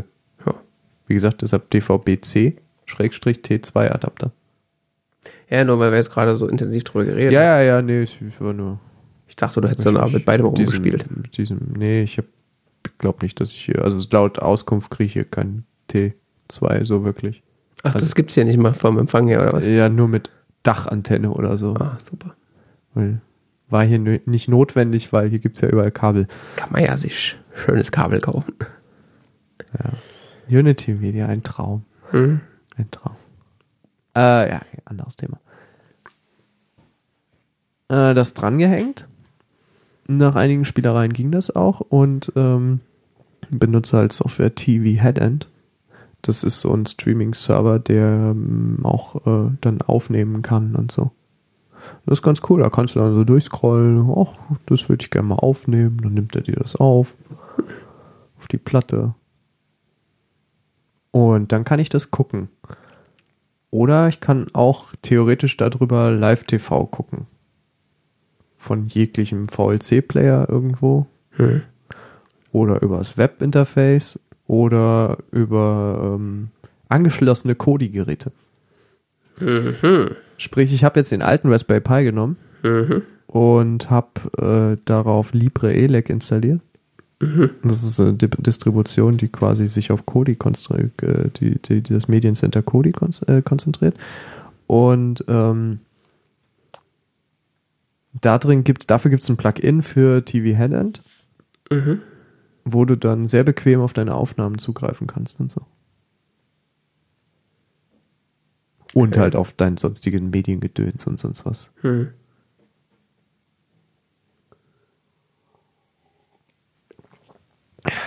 Das heißt, ich habe den alten Raspberry Pi jetzt zum Mediencenter umfunktioniert. Hast du nicht noch so ein WD? Ja, das ist kacke. Weil? Ja, das, das kann Dateien abspielen, aber das, da hört es auch auf. Ja, der kann keinen Livestream entgegennehmen, so Fernsehen. Nee, ich brauche keinen Livestream, aber ich wollte halt irgendwie schon. Also die könnte man schon noch benutzen. Der ist jetzt nicht kaputt, der funktioniert auch noch, aber es ist halt, Kodi ist halt schon nochmal eine Nummer schicker, weil Kodi kannst du eben dann so ein File-Share reinhängen oder sowas, für zum Mhm. Beispiel äh, NFS. Ähm,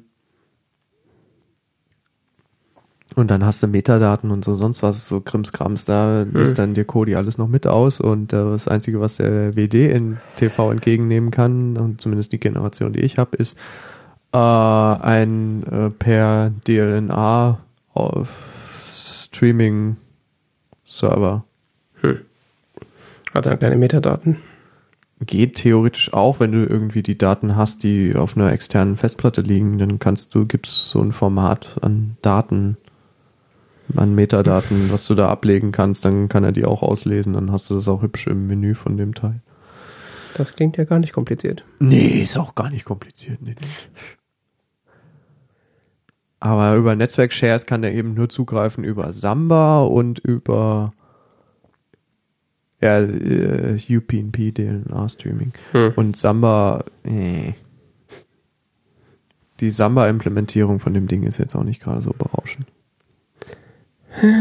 Die ist ziemlich langsam und ziemlich nervig. Kodi ist dann irgendwie doch nochmal eine Nummer schicker. Wie gesagt, weil der dann auch so direkt auf, das, äh, auf den TV-Streaming und so weiter zugreifen kann. Wobei ich jetzt nicht darüber TV gucken muss, weil das kann mein Fernseher noch besser. Aber äh, zumindest die Aufnahmen oder so, wenn du mal machst, kannst du darüber ganz nett abrufen. Und eh, also ich weiß nicht, wie das mit US, äh, USB, äh, DVB-C ist. Kannst du da mehr, also gleichzeitig Fernsehen gucken und aufnehmen? Ich kann auf dem Fernseher Fernsehen gucken und auf dem Server aufnehmen, ja. Okay.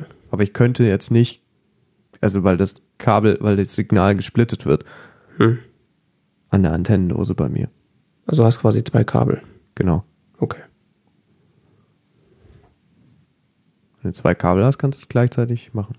Du brauchst halt zwei Tuner. Ja, ja, das ist klar. Hast ja. Also eben, genau. Ja. Das, Dass ist, es auf dem Gerät nicht geht, ist, ist klar, aber das äh, jeweilige Gerät kann nur eins von beiden, ja. okay. Also der Fernseher kann sowieso nur anzeigen, da kann ich aufnehmen, den ich habe. Und äh, das, das Ding, das kann entweder anzeigen oder aufnehmen, weil das kann ich gleichzeitig, das kann nur einen Kanal tunen. Es gibt noch so Mehrfach-Tuner, die mehrere Kanäle gleichzeitig tunen können. aber- Dann hast du ja im Grunde das gebaut, was die Firma Elgato früher als äh, Netstream oder wie das hieß, Box verkauft hat. Ja, genau. So eine DVB irgendwas das Box. macht äh, Fritz auch, habe ich letztens gesehen.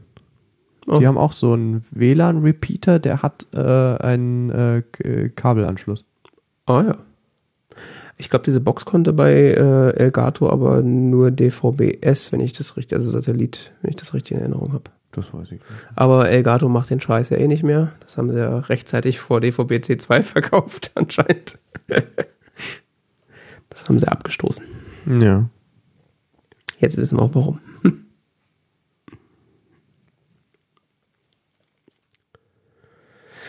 Jo, jo. Das klingt ja. Noch viel, ne? Ja, das war viel. Äh, Das habe ich die letzten Wochen so getrieben. Kommentare, Wünsche, Anregungen. Von mir? Ja. Äh, nö, also ich bin ein bisschen traurig, dass kein ZFS drauf läuft, aber das, äh, die Gründe sind ja offensichtlich. Von daher. Ich hätte gerne ein moderneres Betriebssystem noch mit Copy on Write. Äh, nicht Betriebssystem, Dateisystem statt äh, Extended 4, was jetzt da drauf ist, aber Extended 4 ist auch gut.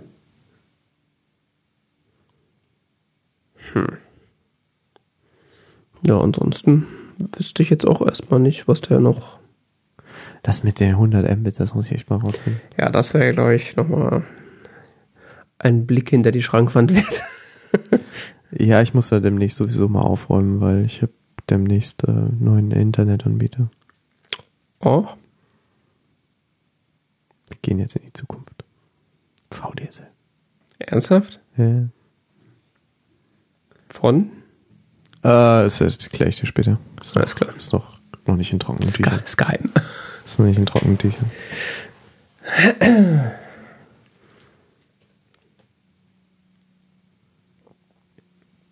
Hier steht 1000. Hm.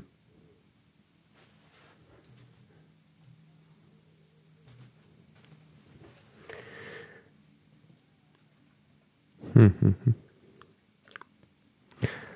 Tja. Das muss ich noch mal genauer eruieren.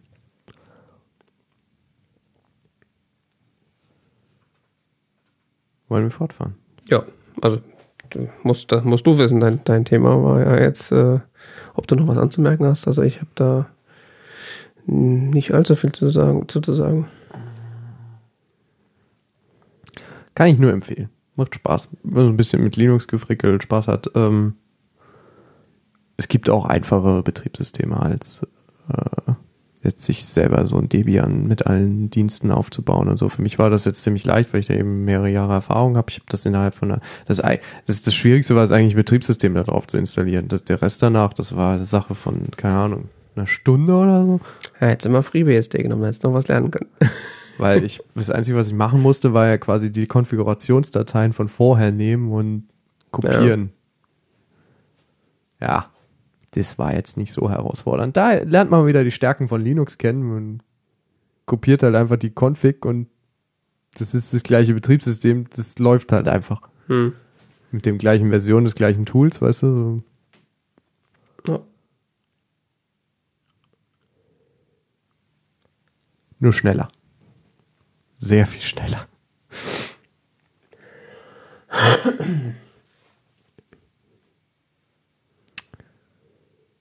ja. Konsumkritik?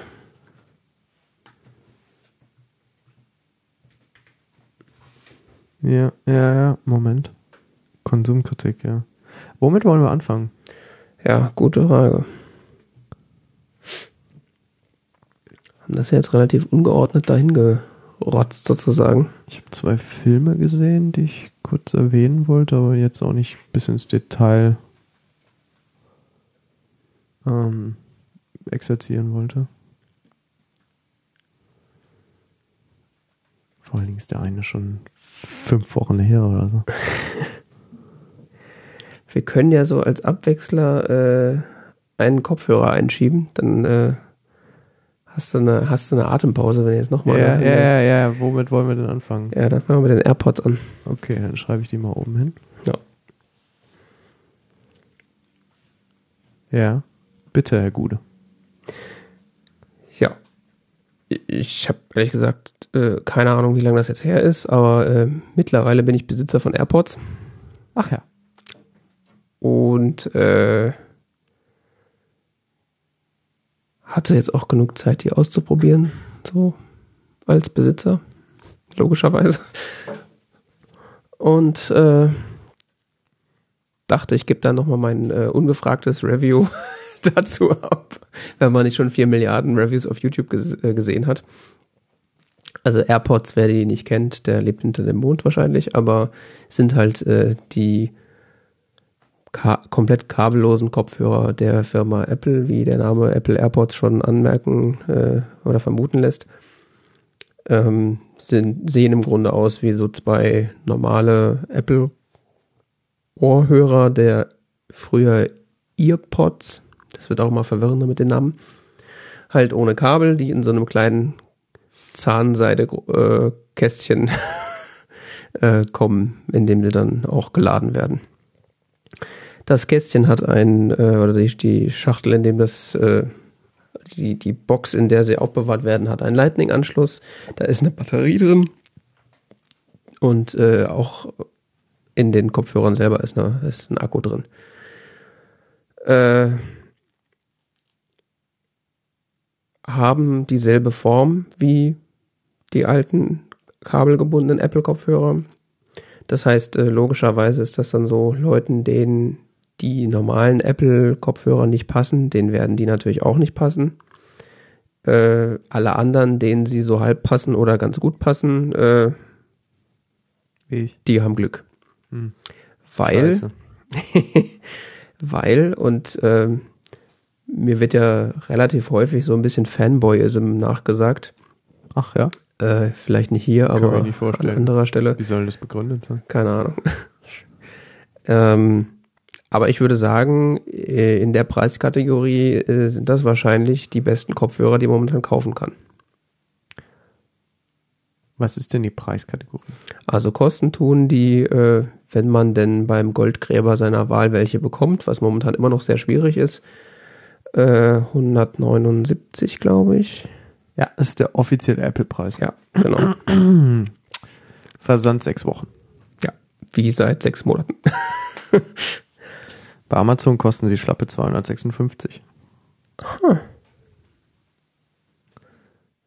Ja, wenn man wirklich welche will, ich habe mal geguckt auf eBay Kleinanzeigen. Also, aber per Prime verfügbar. Ah, okay. Versand durch Dritt, äh, Versand durch Amazon, Verkauf durch Dritthändler. da verdient sich immer eine goldene Nase. Ja, ich muss ja dazu, dazu sagen, als ich in die, als ich die unausgepackte Verpackung in den Händen hatte, habe ich auch kurz drüber nachgedacht, die nicht gleich auf Ebay zu stellen, weil da ging die wirklich dann für auch noch da für 200, 300 Euro rüber. Hab's dann aber nicht gemacht, weil ich es ja auch äh, irgendwie selber haben wollte. Ja. Und du hast ein Gewissen oder sowas, gell? Also das war jetzt nicht der Hauptgrund, warum ich es nicht gemacht habe. Nein, ist ja nicht mal irgendwas mit Gewissen zu tun. ist ja einfach Kapitalismus. Das ist der Markt. Ja, ist der Markt. Der Markt fordert. Kann ich ja nichts für. Ich bin nur ein kleines Rädchen im Getriebe der Welt. Ja, stimmt. Äh, ja. Äh, ja, beste Kopfhörer, die man äh, für den Preis kaufen kann, wenn man keine abschließenden Kopfhörer braucht. Also wenn man jetzt irgendwie In-Ears hat oder In-Ears haben möchte oder solche großen Ohrmuschel-Kopfhörer, wie wir sie jetzt gerade aufhaben, haben will, ist das natürlich nochmal was komplett anderes. Mhm. Aber Leute, die Kopfhörer haben wollen, die einfach nur im Ohr drin hängen, nicht drin stecken, äh, die man sonst so normalerweise bei seinem Telefon hinterhergeworfen bekommt oder äh, für 30 Euro sich dann auf Amazon oder ähm, bei Saturn kauft, äh, ist das quasi die Premium-Variante in kabellos und äh, dieser, das ist glaube ich das eines der wenigen Apple-Produkte der letzten, ja, wahrscheinlich fünf Jahre, die diesen Slogan It Just Works verdient haben. Weil die tatsächlich einfach funktionieren. Also das ist ja ein Mechanismus, der komplexer nicht sein könnte. Also im Grunde drei Teile, die irgendwie miteinander Bluetooth sprechen oder, oder wahlweise NFC und dann auch noch wiederum mit mehreren Endgeräten sprechen. Äh, das ist das Setup und sie funktionieren mehr oder weniger problemlos. Also ich hatte das am Anfang mal, dass irgendwie, wenn ich damit telefoniert habe, dass äh, plötzlich die Verbindung zum Telefon weg war. Das schien aber so ein frühe Generation-Bug zu sein. Da hat dann Apple irgendwann anscheinend eine Firmware äh, für, das, für die AirPods rausgeschoben, ohne dass ich es gemerkt habe. Äh, das ging dann irgendwie durch die Nachrichten, dass dann irgendwie eine Firmware rauskam und dann war, war dieser Fehler weg. Mhm. Und seitdem, also du setzt, das funktioniert so, das Pairing, du machst die neben, also wichtiges, äh, wichtiger äh, Sternchen sozusagen neben bester Kopfhörer, wenn man Apple-Geräte besitzt. Für andere Geräte können, kann das theoretisch auch sehr gute Kopfhörer sein, aber sag mal, der Appeal ist ja, dass man quasi mehr oder weniger ähm, ohne große äh, Unpairing und Pairing äh, die Geräte wechseln kann. Und es ist so, man macht das, äh, hat die, hat das Telefon, macht die das erste Mal daneben äh, die Schachtel auf, dann zeigt das Telefon an, hier sind neue AirPods, willst du connecten, du drückst drückst auf Connect und das war's. Und dann steckst du die in die Ohren, benutzt sie und äh, wenn dann irgendwie an deinem MacBook sitzt und dann da irgendwie ein YouTube-Video gucken willst, gehst du oben in die äh, Tonauswahl, drückst auf AirPods und die verbinden sich. Das, also so wie beworben, das funktioniert einfach. Cool. Und äh, das Thema Klangqualität ist auch nochmal eine nochmal eine Geschichte, die ich gesondert, gesondert äh, hervorheben will, nicht nur weil das Kopfhörer sind, sondern weil äh, so der Tenor in der Presse war, die klingen halt so wie die Earpods und sind halt kabellos. Äh, das ist halt, also falscher könnte es nicht sein. Mhm. Also sie haben zum einen wesentlich mehr Bass, mehr Volumen und sind auch wesentlich höher aufgelöst in den, äh, in den hochfrequenten Tönen. Also mhm. vielleicht, wenn man Lady Gaga den ganzen Tag hört, äh, merkt man den Unterschied nicht, aber sobald du irgendwas mit einem großen Dynamikumfang und einem hohen äh, Frequenzspektrum hörst, ist es ein Unter Unterschied wie Tag und Nacht. Und tatsächlich, äh, ich hatte mal vor vier Jahren oder so, habe ich mal so Bang und Olufsen Kopfhörerprobe gehört, die so auch so 200 Euro gekostet haben, kabelgebundene Kopfhörer. Mhm. Nicht jetzt mit Bügel, sondern auch die nur so im, im Ohr drin hang, gehangen haben äh, die hatten eine ähnliche Klarheit. Mhm. Also klanglich mit den Earpods, also den kabelgebundenen Kopfhörern, nicht zu vergleichen. Völlig anders. Also von ihrem Klangprofil her, dass man so erkennt, okay, die kommen aus dem gleichen Haus, ja, aber in der, in der Qualität und der Auflösung und in der Erkennbarkeit von Details einfach was ganz anderes. Also da weiß ich nicht. Wenn man dann Bushido hört, da hört man das vielleicht nicht oder so, keine Ahnung. Aber alles, was sich dann Musik nennt, äh, merkt man dann einen riesigen Unterschied. Mhm. Und deswegen sage ich auch, dass das für das Geld äh, die besten Kopfhörer sind, die du kaufen kannst, weil sie haben zum einen eine extrem gute Klangqualität und sind halt äh, die Kabel, also komplett kabellose Kopfhörer, die unterbrechungsfrei funktionieren. Und jetzt kommt der Knaller, sie sind auf diesem Markt von Kabel, komplett kabellosen Kopfhörer die billigsten. Also das ist auch was, was man nicht, nicht oft sagt. Wie die billigsten. In dem Markt von, Kopfhör von kabellosen Kopfhörern, wo die einzelnen Hörer komplett frei voneinander so, ja. sind, sind das die billigsten Kopfhörer. Okay. Also es gibt ja von der Firma Gibt's Bragi, ja, es gibt von der Firma Bragi The Dash, beziehungsweise The Headphone heißen die jetzt mittlerweile. Die haben am Anfang 300 Euro gekostet und kosten jetzt irgendwie so 250, glaube ich. Und Jabra hat auch irgendwie kürzlich äh, welche rausgebracht, auch für 250. Naja, 170 Bragi, der Headphone. Das sind jetzt die neuen. Die ursprünglichen, dann sind die jetzt quasi mit Apple gleichgezogen. Aber ich sag mal, Bragi, bis, der Dash 300, ja. Also sagen wir mal, bis, bis vor wenigen Wochen war, war Jabra Elite Sport, Ja. True Wireless, äh, 250. dann ist das jetzt quasi damit aufgehoben, aber bis vor wenigen Wochen waren, was man nicht oft hört, dass die Apple-Kopfhörer die billigsten auf dem Markt. Die sind aber ganz schöne Oschis. Das ist nochmal eine andere Geschichte. Verarbeitungsqualität. was da am Ohr und, dran hängt. Ja, ja. Ich habe die Jabra auch mal in der Hand gehabt und äh, die, das Case in der Hand gehabt. Das ist verarbeitungstechnisch äh, ein Unterschied, der könnte größer nicht sein. Also wenn sich Apple wie die Zukunft anfühlt, dann fühlt sich das an wie so China-Plastikware für 2,50. Ja, Jabra. Und zwar wirklich. Also, dass sich andere Produkte billiger anfühlen, ist ja oft, aber das ist wirklich billiger Schrott im Vergleich dazu von der Erato Verarbeitung. Audio Apollo 7, Mhm. 240. Mhm.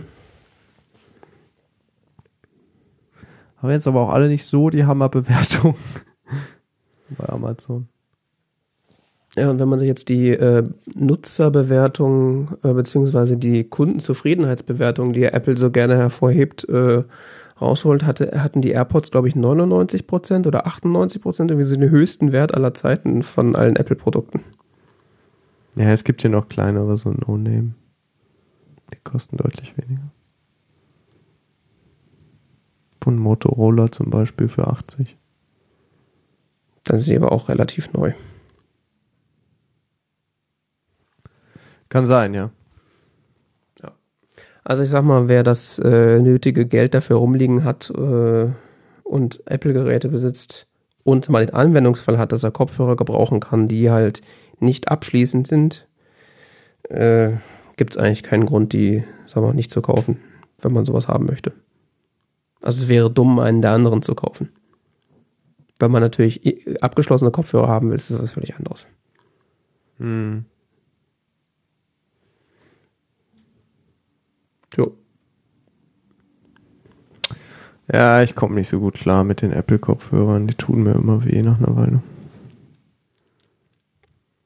Dann sind Die sie Earpods. Dann sind sie wahrscheinlich nichts für dich, es sei denn, es hängt damit zusammen, dass das Kabel irgendwie an, dir, an den zieht und dadurch halt irgendwie einen Druck ausübt, der, der nicht irgendwie passt. Keine Ahnung. Ich weiß es nicht genau. Es tut auf jeden Fall weh. Es geht eine Weile. Beim einen Ohr ist es kein Problem. Bei dem Hm. stundenlang tragen ist überhaupt kein Problem. Beim anderen tut es nach einer halben Stunde weh. Ja, ich hatte bei den Earpods immer das Problem, dass der linke immer nie so ganz hundertprozentig gesessen hat. Und das ist bei denen leider auch so. Also sie fallen mir jetzt nicht raus. Aber ich, Ja, die Earpods fallen mir auch am einen Ohr fast raus. Ja. aber ich habe gemerkt, wenn ich irgendwie so, äh, also es gibt ja diesen berühmten Kopfschütteltest, es gibt ja Leute, die können den Kopf so stark schütteln, wie sie wollen. Die Earpods gehen, äh, die AirPods gehen nicht raus. Äh, beim linken merke ich aber schon, dass wenn ich mir da Mühe gebe, dann würde der rausfliegen. Mhm. Ja. Nee, nee, die halten bei mir nicht.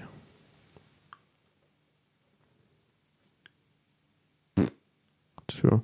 So, Zufrieden, ja. Auf jeden Fall.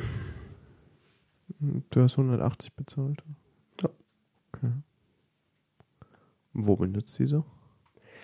Äh, tatsächlich, sobald ich zu Hause bin, habe ich die fast ausschließlich in den Ohren.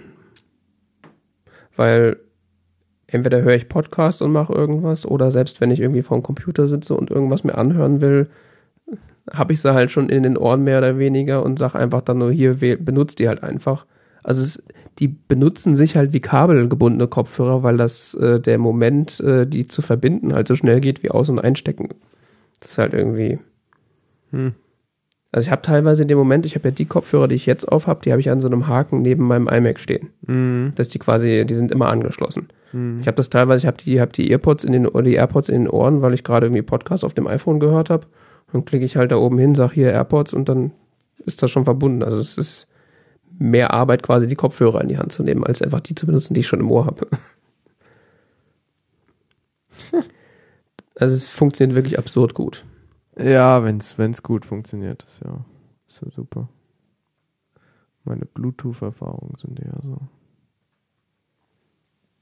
Auch die Reichweite ist irgendwie abnorm gut. Also da habe ich, ich hab, also dieser Klassiker, wenn man das erste Mal Bluetooth-Kopfhörer hat und man hat Lied, lässt sein iPhone irgendwo liegen und vergisst es und läuft weg und irgendwann was dann so, fängt, äh, genau, hast dann so aus und denkst so, was ist denn jetzt los? Fasst dir in die Tasche, ah, okay, deswegen. Und da ist es halt so, also so teilweise durch Wände, wo sonst nichts durchgeht, und bist dann irgendwo so am anderen Ende des Hauses und so, mir klingt das komisch, ein bisschen blechern. Wo ist eigentlich mein Telefon? Also es ist echt wirklich extrem wie weit, wie das geht. Also diese klassischen Bluetooth 10 Meter, also auf freiem Feld kriegst du wahrscheinlich das Doppelte damit hin oder so. Hm. Das ist ja beruhigend, dass man das dann nur am Kopf stecken hat. und die genau zu, zwischen den, äh, an den Seiten deines Gehirns zwischen hin und her funken, genau. Ja, genau. Scrambled Eggs. Nutzt wahrscheinlich deinen Schädel als Antenne. Wahrscheinlich.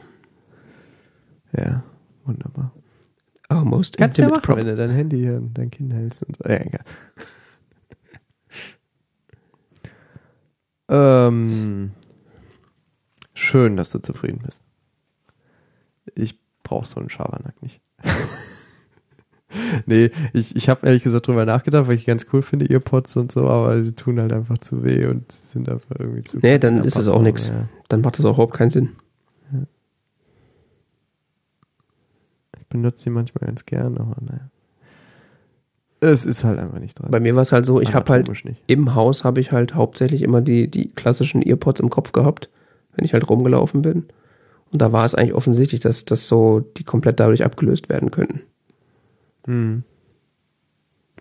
Ja, im Haus benutze ich immer die Jabra-Dings, Wireless Bluetooth-Dinger da. Ja, die schirmen jetzt so doll ab. Also da, ich, ich will, wenn ich im Haus unterwegs bin, will ich noch irgendwie ansprechbar sein.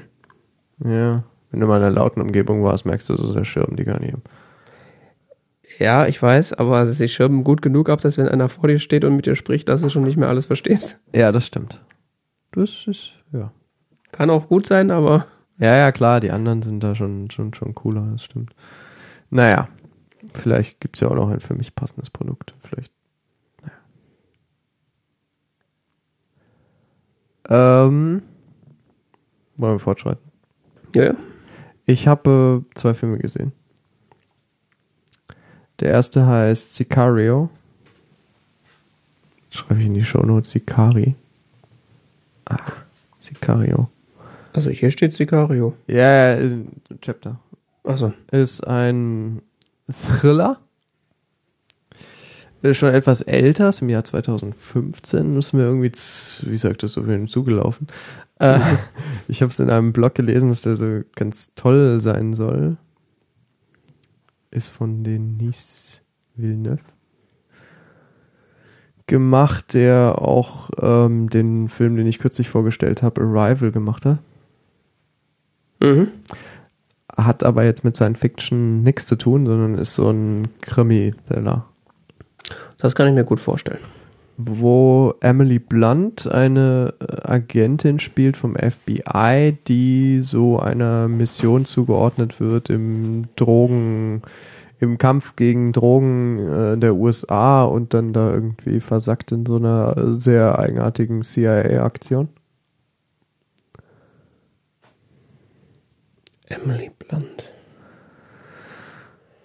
Äh, diese CIA-Aktion hängt dann zusammen mit dem äh, mit einem Typen, der gespielt wird von Benicio del Toro, beziehungsweise von einem anderen, der von Josh Brolin äh, gespielt wird.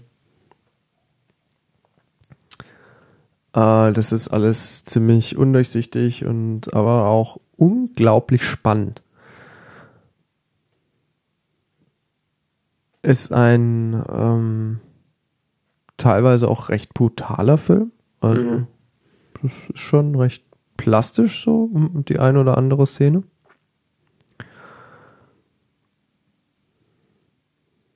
Aber die Schauspieler sind schon, also insbesondere Benicio del Toro und Josh Brolin sind schon echt gut.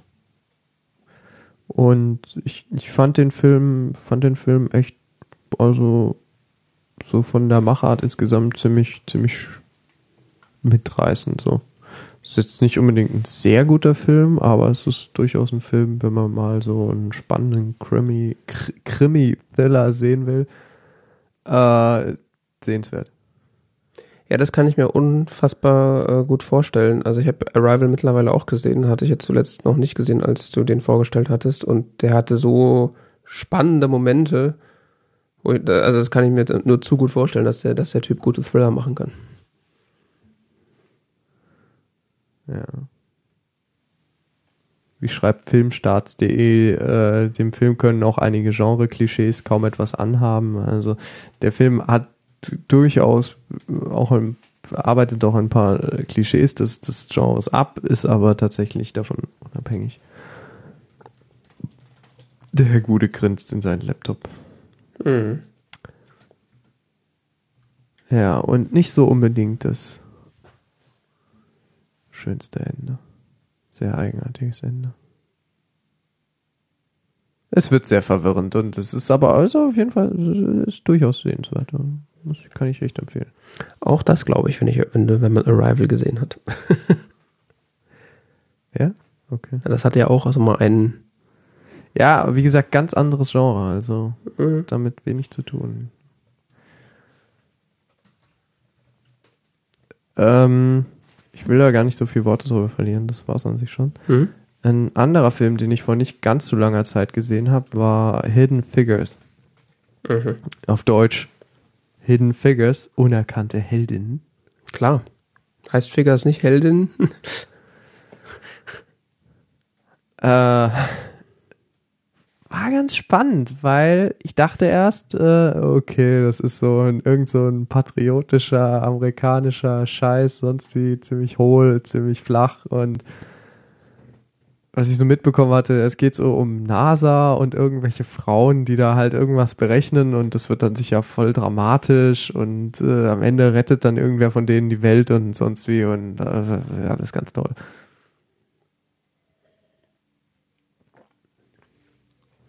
Okay. Ich wurde überrascht der Film war deutlich äh, tiefgründiger, als ich dachte, und der Film hat deutlich weniger ähm, die Klischees ausgearbeitet, mit denen ich gerechnet hatte. Also es wurden bestimmte Themen angesprochen, wie zum Beispiel Rassenfeindlichkeit und so weiter, aber sie wurden dann tatsächlich, es, ging da mal so in die Richtung Klischee, aber ging dann aber auch ganz schnell wieder davon weg. Sodass der Film letztendlich auf eine Art verlief, die mir so, mit der ich nicht unbedingt so gerechnet hätte nominated for three Oscars. Ja, also wirklich, ähm, ich dachte erst so äh, platte Scheiße, aber ähm, doch wirklich sehenswert an sich, wenn man das entsprechende Genre ähm, gerne sich antun möchte. Äh, inhaltlich geht es um Catherine Goebel, Dorothy Warren und oder Warren? Und äh, Mary Jackson. Das sind äh, drei afroamerikanische Mathematikerinnen, die für die NASA gearbeitet haben. Unter anderem, mm, also so ab den 1960er Jahren etwa. Würde ich jetzt vom Autolenkrad her auch sagen. Autolenkrad? Auf der IMDB-Seite ist dann so ein Bild, wo sie so im Auto sitzen. Ja, genau. Das sind, das sind auf jeden Fall drei Mathematikerinnen, die als äh, Computers für die NASA gearbeitet haben. Mhm. Was bedeutet es? Das waren Menschen, die Berechnungen gemacht haben. An die quasi komplizierte Berechnungen weitergegeben wurden, damit die die gemacht haben. Mhm. So wie heutzutage im Computer. Mhm. Bloß in einer Zeit, bevor es eben tatsächlich für diese Art von Rechenoperationen einsetzbare oder vernünftig einsetzbare Computer gab. Mhm. Technische Computer. Ähm, eine von diesen Frauen schafft es tatsächlich in eine Abteilung vorzudringen oder wird in eine, wird in eine Abteilung vor, vorgelassen, wo sie ähm, anstellen soll, wo es um ähm, äh, darum geht, äh, den ersten Amerikaner in, in den Weltraum zu befördern. Mhm. Und äh, die anderen zwei haben auch so ihre Probleme, was so die Rassentrennung angeht und was so ihr persönliches Karrierefortkommen angeht und, äh, und so weiter. Dass die eine zum Beispiel versucht, äh, dann später ein, versucht, eine Führungsposition zu erlangen. Eine von den dreien. Äh, wird aber immer wieder abgewiesen, weil sie eben schwarz ist. Eine andere versucht, eine, eine Position als Ingenieurin zu erlangen. Mhm. Dafür wird aber gefordert, dass sie Kurse besucht. Diese Kurse sind aber in einer Schule, die nur für Weiße zugänglich ist. Mhm. Es sind ganz interessante Probleme, die sich da öffnen. Und wie gesagt, sie selbst, äh, die, oder die, die so, um die sich der größte Teil der Handlung dreht, ist äh, diejenige, die es schafft, in, in, in, in, in diese Abteilung versetzt zu werden, wo eben zentrale Berechnungen und so, zentrale Überlegungen zu diesem Space-Programm äh, vonstatten gehen, wo äh, sie erheblichen, erhebliche Mitarbeit leistet, aber äh, weiterhin auch auf gewisse Weise ausgegrenzt wird und so letztendlich aber durch ihre mathematischen Überlegungen und ihre enormen Fähigkeiten doch äh, auffällt. Oder um nicht zu sagen unersetzlich wird, weil tatsächlich, das ist historisch belegt, der Astronaut, der für die USA äh, dann flog, äh, nicht äh, starten wollte, bevor sie ihr okay gegeben hat. Ah ja.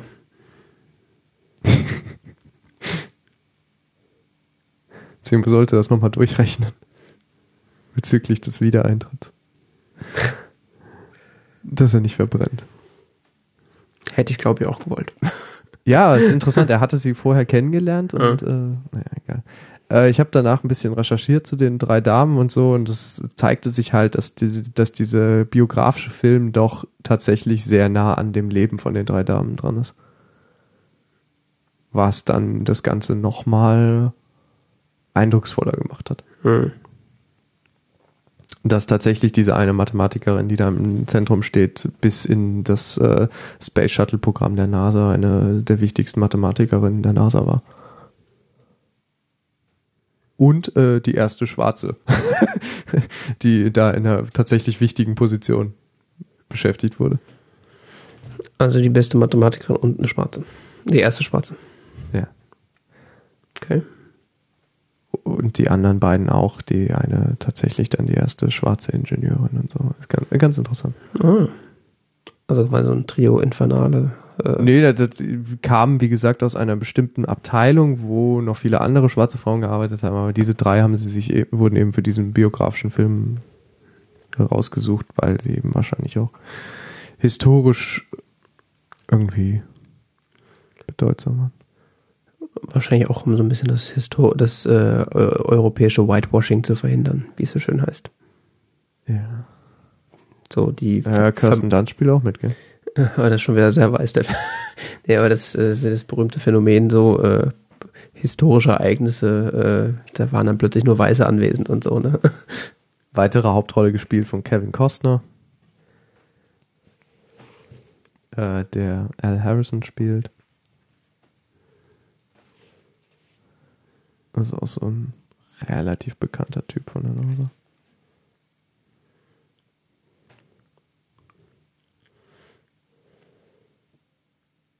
Ja. So viel dazu. Wie gesagt, das ist so ein Filmbiografie Mitte 20. Jahrhundert, USA und NASA und Space und so. Ganz Ma- cool. Madman bei der NASA. Ja, sozusagen.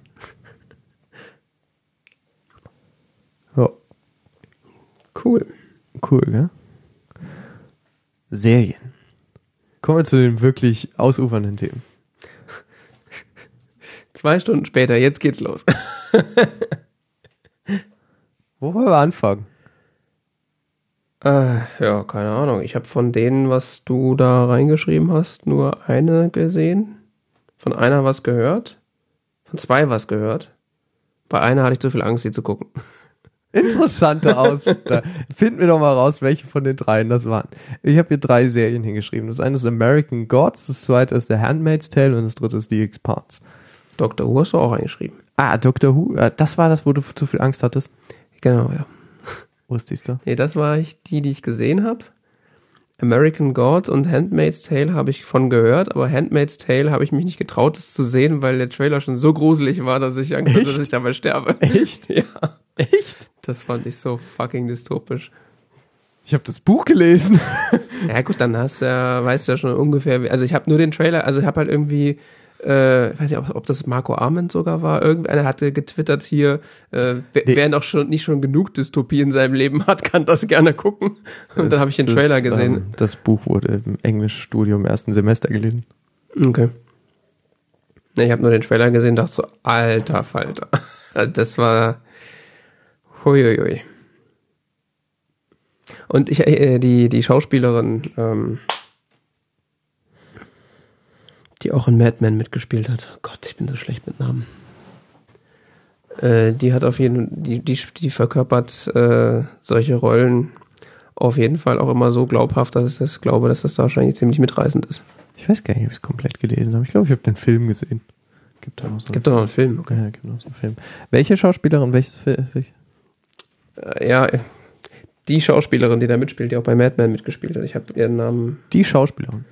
warte mal, äh, heißt sie irgendwie Maggie? Die spielt bei Handmaid's Tale mit. Ja, ja, wie heißt die? Ah, stimmt. Ich kenne das Gesicht daher. Ja, ja, ja, stimmt. Ja, ja, ich erinnere mich. Wissen wir beide, dass wir sie kennen, wissen wir nicht, wie sie heißt. Handmaid's Tale, ja.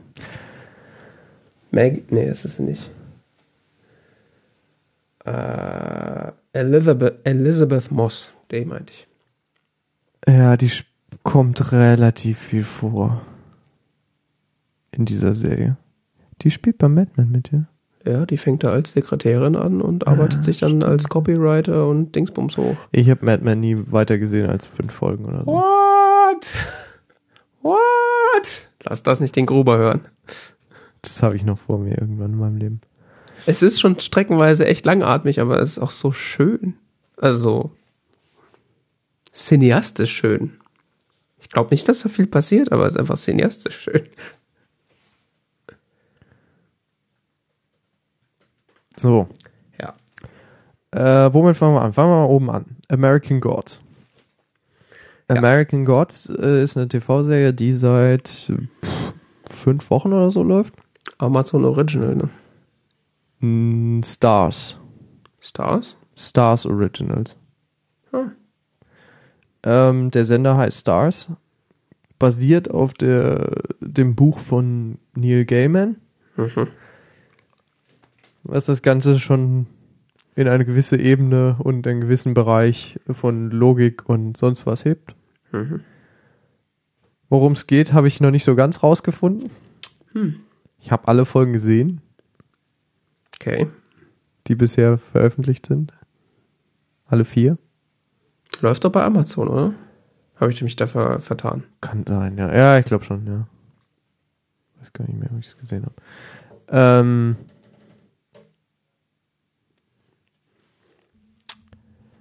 ja, Neil Gaiman ist auch Executive Producer. Worum geht's? Äh, ja, äh, du hast Deadwood nie gesehen, gell? Mhm. Ja. Der Typ, der bei Deadwood den, äh, den, der gleiche Schauspieler, der bei Deadwood den äh, Brothel-Besitzer, den, ähm, wie heißt das auf Deutsch? Keine Ahnung. Äh, Laufhaus. Ähm, Bordell? Bordellbesitzer, genau. Den Bordellbesitzer spielt. Der spielt eine zentrale Hauptrolle in American Gods. Was für mich schon quasi genug war, alles zu gucken. Mhm. Weil er in Deadwood so, so, so großartig ist.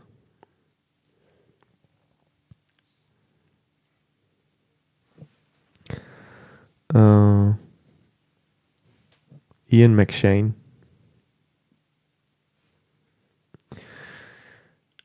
Der spielt dort in American Gods ähm, Odin Mhm. oder auch Mr. Wednesday. Mhm. Es ist noch nicht so ganz klar, dass er das ist. Wenn man allerdings halbwegs sich mit Mythologie beschäftigt hat, dann ist das relativ offensichtlich. Hat er einen Sohn, der Thor heißt? Das ist noch nicht so ganz raus. Er fährt gegenwärtig mit einem alten Auto durch die USA. Mhm. Was äh, ganz interessant ist, ist, es geht um einen Typen, der aus dem Gefängnis entlassen wird. Shadow Moon heißt er. Mhm. Ähm, dessen Frau stirbt am Tag seiner Entlassung beim Autounfall. Mhm. Und er begegnet diesem Mr. Wednesday im Flugzeug nach Hause. Okay. Und Mr. Wednesday bietet ihm einen Job an. Als? Begleiter. Mann für gewisse Aufgaben. Die rechte Hand des Teufels. Ist nicht so ganz klar, was er tun soll. Es ist, es ist ihm selbst auch nicht so ganz klar, was er tun soll. Er sagt nur nichts, äh, nichts zu Illegales, also nicht, nicht, keine Verbrechen. Wenn ihn jemand mit Gewalt bedroht, dann wird er mit Gewalt reagieren, aber, keine, Ver- aber nicht von sich aus Gewalt ausüben. Hm. Ja. Worum geht's dann? Die bewegen sich irgendwie durch die USA. So ganz klar ist das alles noch nicht. Es ist alles ziemlich verworren, ziemlich kompliziert und ziemlich eigenartig. Und äh, wir begegnen einer Menge äh, Götter oder neuen Götter, wie zum Beispiel ein Gott der Globalisierung oder der Medien oder so, die irgendwie anscheinend, zu kämp kä- anscheinend kämpfen gegen die alten Götter, sprich Odin, die verschiedenen Inkarnationen von Jesus, äh, irgendwelche heidnischen Götter aus dem, aus dem osteuropäischen Bereich, keine Ahnung, alle möglichen sind da irgendwie in irgendeiner Form repräsentiert. Das ist alles, die sind alle in den USA aus irgendwelchen Gründen. Okay. Es zeichnet sich ein großer Kampf der alten Götter gegen die neue Götter an. Hm. Es ist alles ziemlich Mystery und ziemlich undurchschaubar und ziemlich verwirrend und äh, irgendwie interessant und verstörend und ich weiß nicht so genau warum. Okay.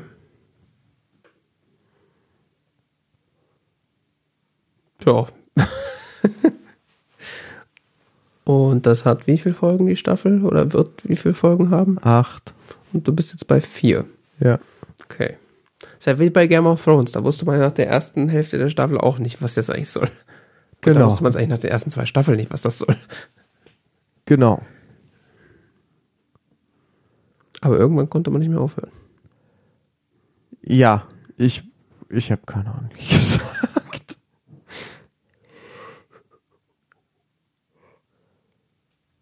Tja, Tja, schick. schick, gell? Mhm. Äh, ich weiß auch nicht, was ich großartig noch dazu sagen soll. Es gibt auch nicht viel Handlung jetzt zusammenzufassen oder so, weil da würdest du alles verraten. Das ist irgendwie. Schaut es euch an oder schaut es euch nicht an. Das ist. Ich kann dazu nicht viel mehr sagen. Anderes Thema, der Handmaid's Tale. Das war die Serie, wo Jan David wohlgemerkt eben sagte, es war ihm zu unheimlich, das zu gucken. Ja. Ähm, der Handmaid's Tale ist basiert auf einem Buch äh, von 1985 von der äh, kanadischen Schriftstellerin Margaret Atwood. Das Buch ist eine Dystopie, wie man so schön sagt, also eine negative Utopie. Es beschreibt eine, eine Welt, ein, eine USA, in der seit längerem keine Kinder mehr geboren wurden oder nur, beziehungsweise die Geburtenrate hat ein sehr, sehr niedriges Maß erreicht. Das wird zurückgeführt auf starke Umweltverschmutzung, sonst was, genetische Veränderungen, ist nicht so ganz klar. In den USA wird äh, ein Putsch verübt und ähm, eine äh, stark konservativ religiös geprägte Orienti äh, religiös geprägte ähm, Regierung übernimmt äh, die Führung in Form einer Diktatur und formt das ganze Land um in, auf Basis eines totalitären Staates. Also so wie jetzt auch eigentlich. Deutlich krasser.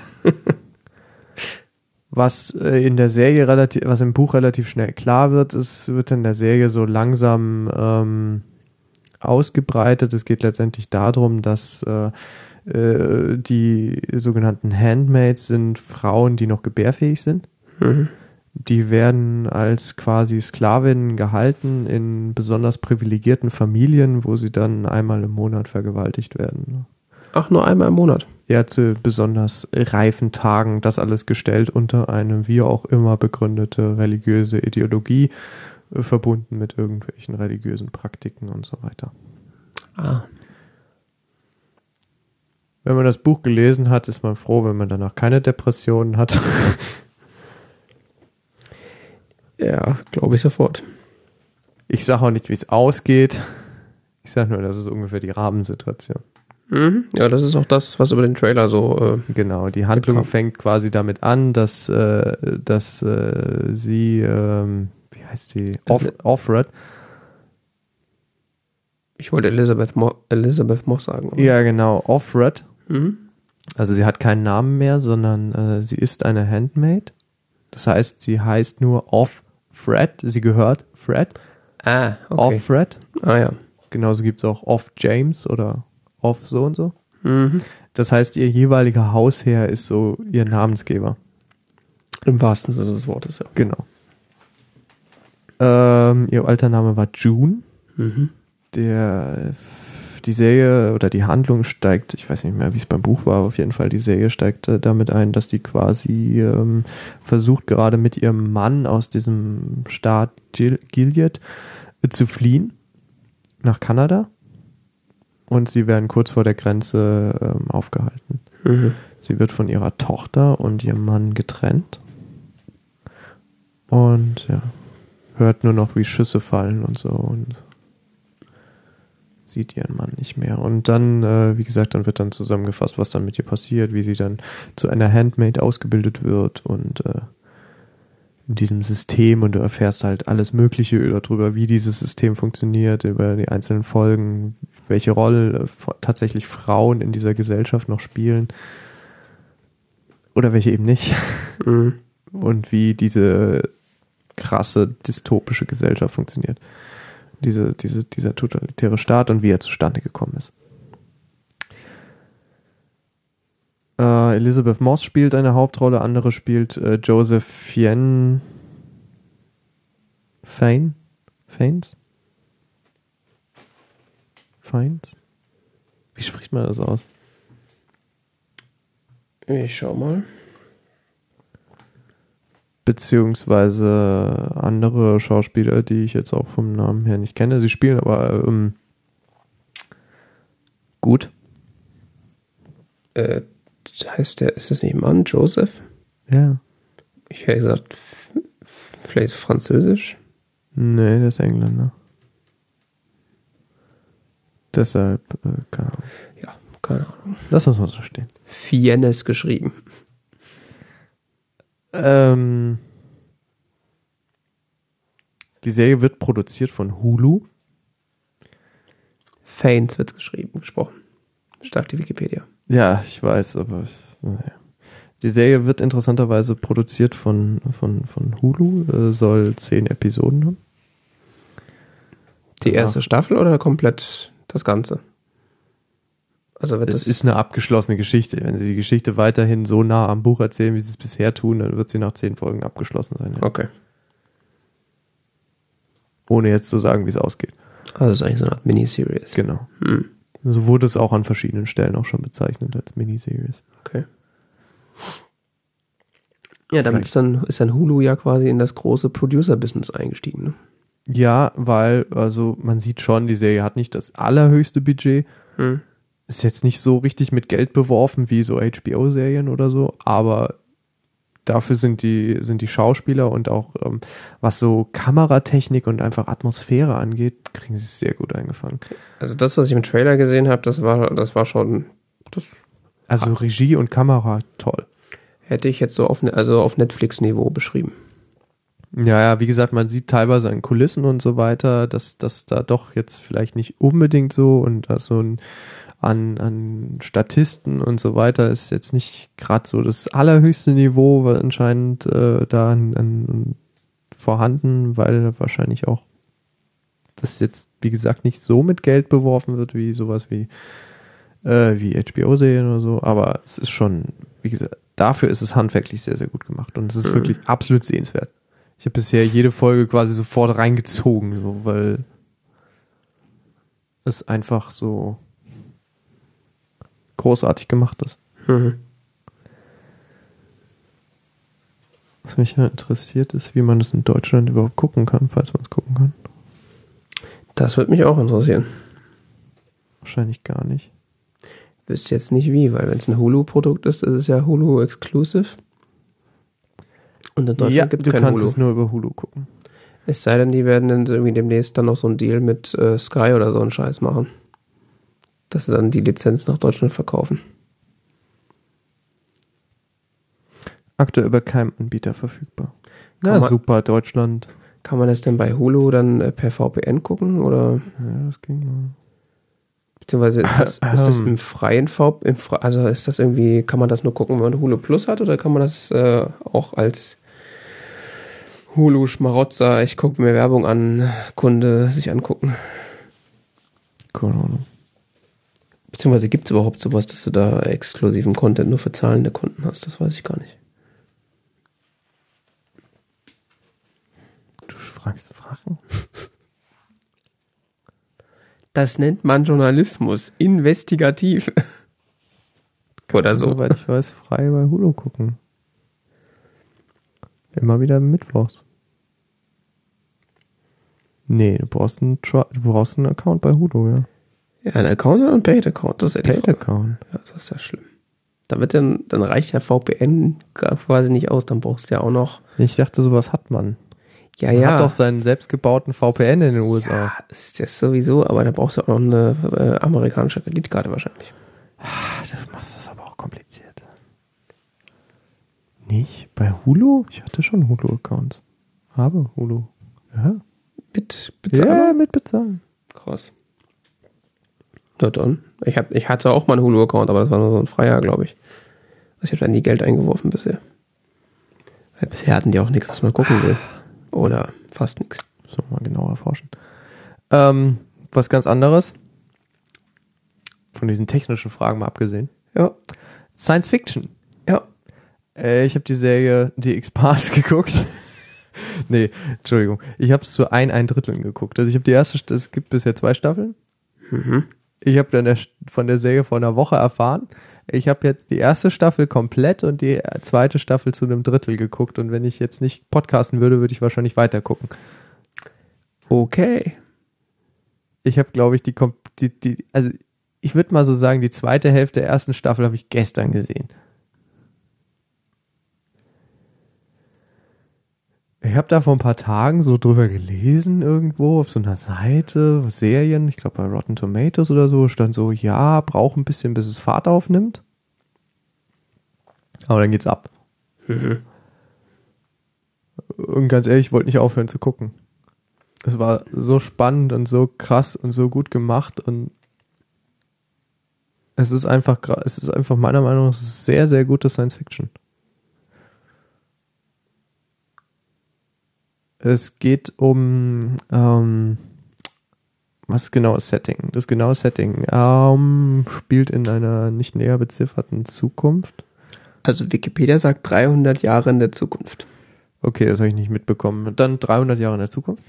Ähm, ist auf jeden Fall das, das, das wichtigere Setting ist in dem Falle, dass äh, die Menschheit den Planeten Erde verlassen hat. Sprich, die Erde wird weiterhin besiedelt, aber wir haben uns ein bisschen ausgestreut aufs, auf unser Solar System. Mhm.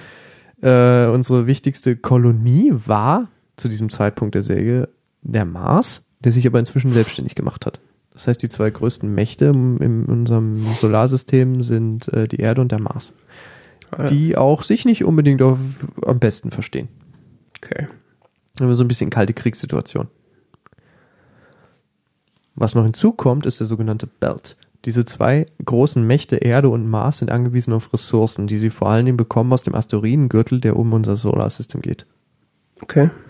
Und äh, mit diesem Asteroidengürtel gibt es sehr viele Stationen, also Raumstationen, beziehungsweise es gibt äh, einige äh, Minenstationen, wo halt tatsächlich Asteroiden, äh, äh, wo ähm, Gebohrt wird. Nicht eher gebohrt wird, ge- gegraben wird, sonst was auf Asteroiden oder Asteroiden werden tatsächlich komplett eingesammelt oder so weiter. Alles Mögliche. Wie gesagt, da werden Ressourcen äh, gesammelt. Das heißt, man spricht immer so von diesen drei Factions, äh, Erde, Mars und Belt. Mhm. Alle drei entwickeln ihr eigenes Wir-Gefühl. Das ist insbesondere beim Belt äh, so ein Problem. Da gibt es, äh, das, das, du, du, du wirst einfach so mitten reingesetzt in diese Welt in der ersten Folge. Und irgendwie, es wird dir, es wird dir gar nicht so viel erklärt. Es ist einfach so, die Handlung fängt einfach so an.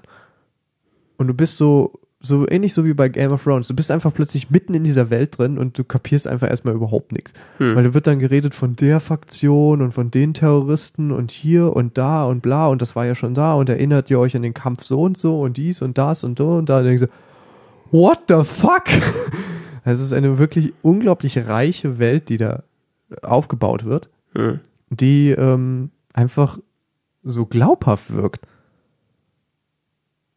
Es ist, es, also es wirkt so, so selbstverständlich irgendwie. Es ist nicht so Science Fiction, oh, ich zeige dir jetzt nur pum, pum, pium, sonst was, alles toll und helle Lichter und äh, wir fliegen mit Raumschiffen, yay! Okay. Sondern du bist einfach mittendrin in einer Welt, die irgendwie so einfach mal 300 Jahre in die Zukunft gedacht. Die Menschheit siedelt nicht mehr nur auf der Erde und so. Also auch so, das zeigt sich auch in so vielen Details, gell? die sich, die sie an manchen Punkten ähm, offenbaren, wie zum Beispiel, dass man ab und zu sieht man New York. Ja. Mhm. Weil eben die UN als äh, Vertreterin der Erde immer auftritt. Okay. Aber New York äh, ist umgeben von einer riesengroßen Mauer, Ah, ja. weil der Meeresspiegel inzwischen so hoch ist. ah. Ist geil, gell? Das heißt, die Gebäude sind offiziell alle kleiner, weil der Meeresspiegel höher ist. Ja, du siehst halt echt so, so eine riesen Wand, gell, und das ist Meer, so was so steht. Und ich so, hey, so, das ist was. Das ist einfach so in die Zukunft gedacht. Und Mhm. es sind auch viele Technologien drin, wo du denkst, so echt krass. Oder so viele Sachen, die auch einfach nicht, die werden halt einfach mal. Manche Technologien werden übergangen, andere werden so am Rande so ein bisschen thematisiert, wo du so, ey, okay, interessante Idee und so. Das ist gut gemachte Science Fiction und eben, ähm, es geht einerseits, es geht da um so einen ziemlich komplexen Konflikt, der da am Gange ist, Mhm. zwischen diesen drei Fraktionen und einen eventuell bevorstehenden Krieg, beziehungsweise eine, eine Crew, äh, eine, es geht um eine kleine Gruppe von Menschen, die dann ähm, Informationen zwischen den unterschiedlichen Dingen da hin und her trägt und äh, da irgendwie an diesem ganzen Geschehen mitbeteiligt ist, aber in einer Form mitbeteiligt ist, dass es tatsächlich noch nachvollziehbar ist. Nicht, dass ich frage, okay, das sind die Helden, ja klar, sondern es ist irgendwie, es ist eine Story, die wirklich in sich Sinn gibt. Meiner Meinung nach. Mhm. Ich finde es, ich finde es hervorragend gemacht und äh, insbesondere in der zweiten Staffel wird es noch besser erzählt als in der ersten Staffel. Und die erste Staffel ist schon sehr interessant, weil eben so von dieser Welt irgendwie war ich so geflasht, aber die zweite Staffel ist auch noch erzählerisch besser. Ja, cool. Ich habe gerade gesehen, das gibt es auf Netflix. Ja. Da hatte ich es auch ursprünglich mal gesehen, da wurde es mir mal empfohlen. Ja, wie gesagt, ich habe es einfach so wegignoriert bis vor einer Woche oder Das ist halt dieses übliche Netflix-Problem. Er zeigt einem was, oh, Science Fiction, ja, könnte gut sein, aber Siehst so ein paar Bilder, sieht irgendwie so nicht so ganz so toll aus. Denk so, äh, Aufmachung ist bestimmt halt Kacke. ja, schlecht wie eh und je aufgemacht auf Netflix. Man weiß halt nie, was man kriegt. Ja, denkst halt so, sieht irgendwie so billig aus und so, ne, ist irgendwie komisch. Also es ist hier nominiert für Saturn Awards und Hugo Awards dieses Jahr. Okay. Das sind äh, zwei Science Fiction Awards für jemand, der es nicht weiß. Ähm, was wollte ich noch sagen? Ja, genau, ich bin über Netflix darauf aufmerksam geworden. Das wird produziert von Sci-Fi. Und äh, was ich ganz interessant fand, ich dachte erst so, ja, von Sci-Fi, da bin ich immer ein bisschen, da sieht sich ja alles so ein bisschen so stark nach CGI und billig aus und Okay. Dafür ist es echt gut gemacht. Kennt man irgendwas von Sci-Fi? Ach, jede Menge. Sci-Fi ist ja, ein, ist ja ein, ein Fernsehsender, den du inzwischen auch hier kriegst, gehört zu NBC. Äh, keine Ahnung, ist ja schon älter. Okay. Na, weil du jetzt gesagt hast, dass du da so CGI-Match erwartet hast. Ja, die hatten manche Serien, die waren halt nicht so wirklich mit so Hammer viel Geld beworfen und dann, weiß ich nicht, weiß ich nicht, hat das irgendwie. Die waren dann schon atmosphärisch, aber nicht so ganz überzeugend. Für mich zumindest. Aber das, das fand ich, das finde ich jetzt echt gut gemacht. Ich glaube, was früher mal bei denen lief, war Eureka, genau. Hm, okay. Das habe ich sehr gemocht. Das habe ich zwar nie gesehen, aber das sah auch mal sehr billig aus. Ja, das war auch billig. Ich will ja gar nicht sagen, dass die Expanse so unglaublich viel besser ist, aber es ist schon, es ist schon wirklich gut gemacht und es ist, es, irgendwo habe ich gelesen, es ist, es wirkt halt so wie ähm, Technologie mal logisch weitergedacht. Mhm. Also sie haben zwar irgendwie so Smartphones, aber es sind mehr so Glasgebilde, die irgendwie alles Mögliche können, aber auch nicht alles können. ne? Das ist ganz, ganz lustig. So, also jetzt nur so als Detail. Kleidung sieht anders aus, aber nicht ganz krass anders. Du meinst nicht so wie zurück in die Zukunft. Ja. Nicht so auf die zwölf, hey, wir sind in der Zukunft. Hier fliegende Skateboards. Teilweise auch ein bisschen klischeebehaftet, so von wegen so, oh ja, die arme Unterschicht wird hier so unterdrückt von den Reichen und so weiter. Und äh, häufig auch so Dinge, die immer wieder äh, wiederholt werden. Und so, ja, wir wissen es langsam, aber Gut, das ist ja aber auch nur logisch in die Zukunft gedacht. Also, warum sollte sich das verändert haben? Ja. Basiert auf einer Romanreihe von James Corey. Hm?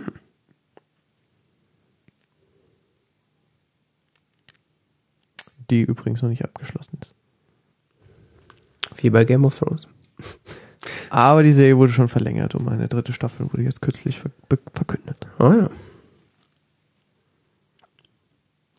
Schick. Wie auf Wikipedia steht, wurden vor allen Dingen die Beautiful Visuals hervorgehoben und die äh, sehr gut entwickelnden Charaktere sowie das spannende politische Narrativ. Und das sind tatsächlich die, würde ich auch sagen, Kernmerkmale. Mhm. Sieht klasse aus, die Charaktere sind glaubhaft und äh, das politische, die politische Intrige ist so kompliziert, dass ich ein paar Folgen gebraucht habe, bis ich überhaupt kapiert habe, was abgeht. Dann kam wieder was Neues hinzu, dann wusste ich wieder nicht, was abgeht und ja. du bist ungefähr genauso verwirrt wie die Hauptcharaktere.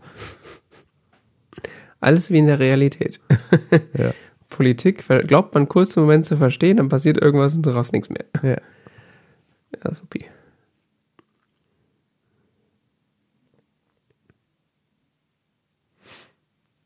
Ja? Ja. Wäre durch. Ja, dann machen wir weiter mit Doctor Who. Okay. Da kann ich dann ja wieder mitreden. Das ist schön. Wobei ich die Folge von gestern noch nicht gesehen habe. Nicht? Mhm.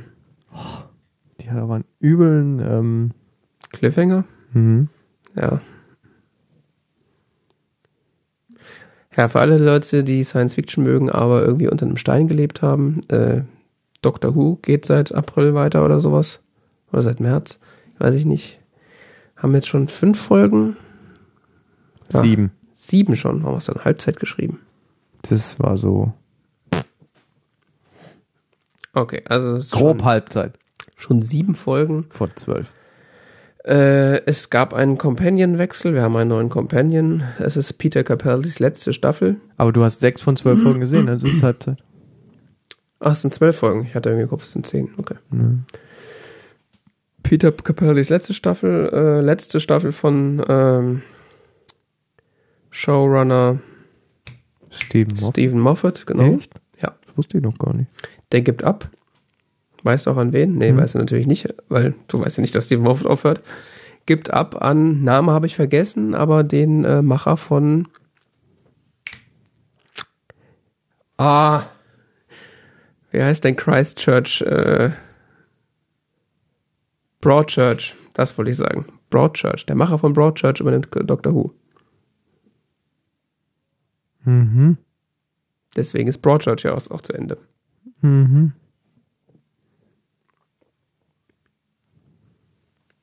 Äh, FYI, wenn ich es noch nicht erwähnt habe, Broadchurch äh, unbedingt gucken. Ja, Äh, neue Companion bedeutet äh, eine auch eine Erneuerung oder eine mögliche neue Zuhörerschaft, weil dem Companion wird ja immer alles von vorne nochmal erklärt. so dass diese äh, Staffel wieder mal einen Einstiegspunkt bietet für Leute, die noch keinen Doctor Who geguckt haben. Habe ich mir sagen lassen. Und wenn ich so drüber nachdenke, kann ich das, glaube ich, auch bestätigen, dass ähm, Doctor Who oder dass die zehnte Staffel, wenn man noch nichts damit zu tun hatte, äh, ein ganz guter Einstiegspunkt ist, um äh, damit Chris anzufangen. Chipnow Ah ja, genau, das war's. wird, den, wird Moffat ersetzen. Ja. Ja.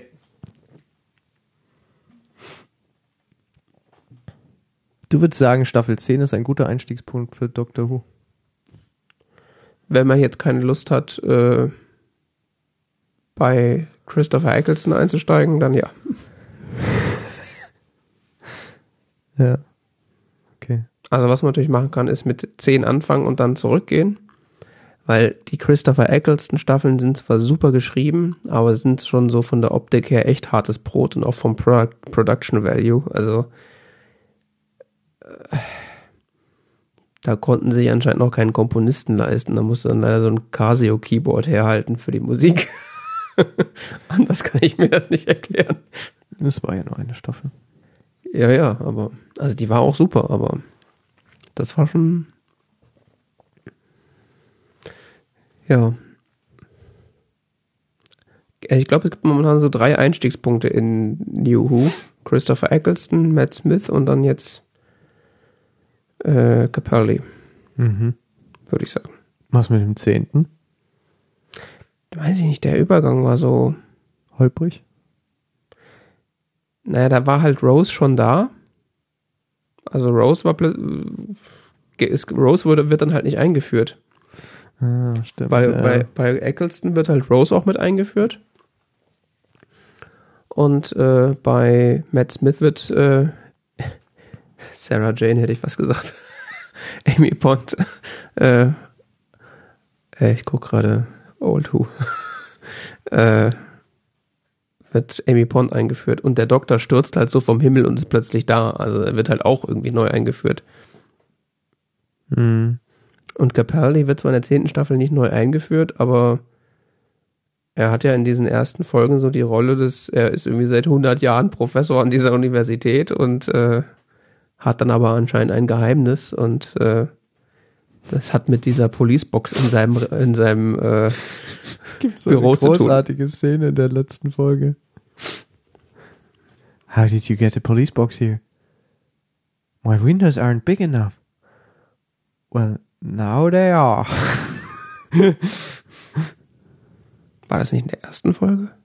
Das war auf jeden Fall jetzt in der Folge, dass gesagt wurde so, now they are. so. In der ersten Folge fragt sie ja, wie hast du denn die Box hier reingekriegt? Und dann sagt er, ich durchs Fenster, nee, ich habe das Gebäude, die haben es aufgemacht und mit dem Kran reingehoben. Ja, Und, genau, genau. Und da, da wird, ne- da wird, das habe ich nicht auch dran gedacht, da wird nämlich drauf referenziert Ah. in der Folge, weil dann gesagt wurde so, ja, aber wie hatten sie, weil der Doktor fragt dann den dritten, weil er nicht mitbekommen hat, dass die Box transportiert wurde, gell, wie, wie, ähm, wie, äh, wie sie da hingekommen sei. Und er so, das sagt der Doktor nämlich, die Fenster sind doch gar nicht groß genug. Hm. Jetzt sind sie es, ja.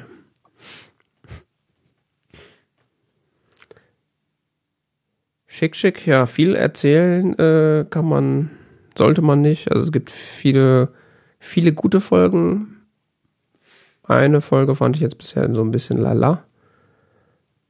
Von der Staffel, ne? Ja, die war, das war die in dem Haunted House. Die war ein bisschen, naja, Knock, knock.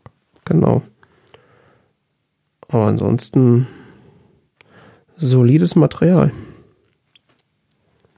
Ja, es war halt cool, weil David Suchet mitgespielt hat. Wer hat mitgespielt? Suchet. David Suchet. Wo hat er mitgespielt? In Knock Knock.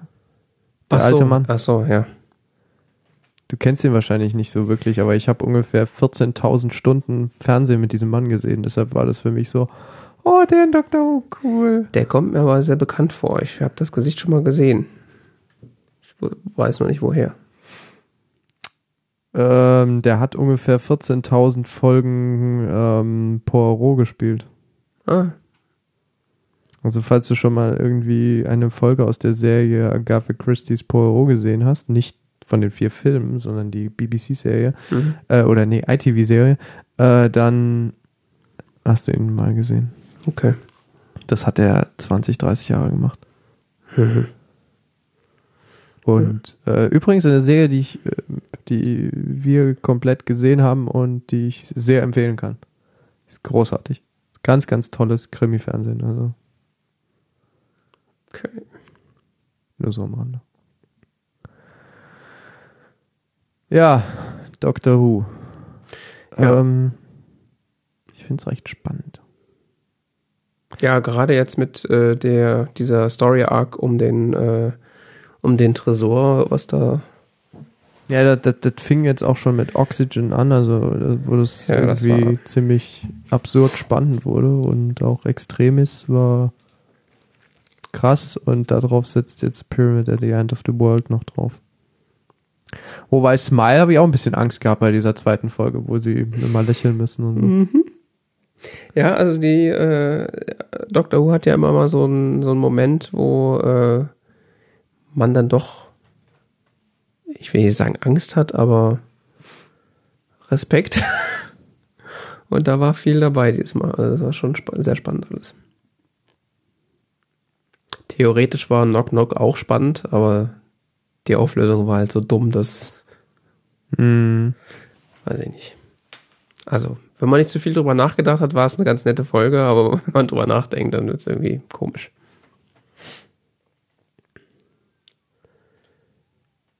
Jo. Noch was?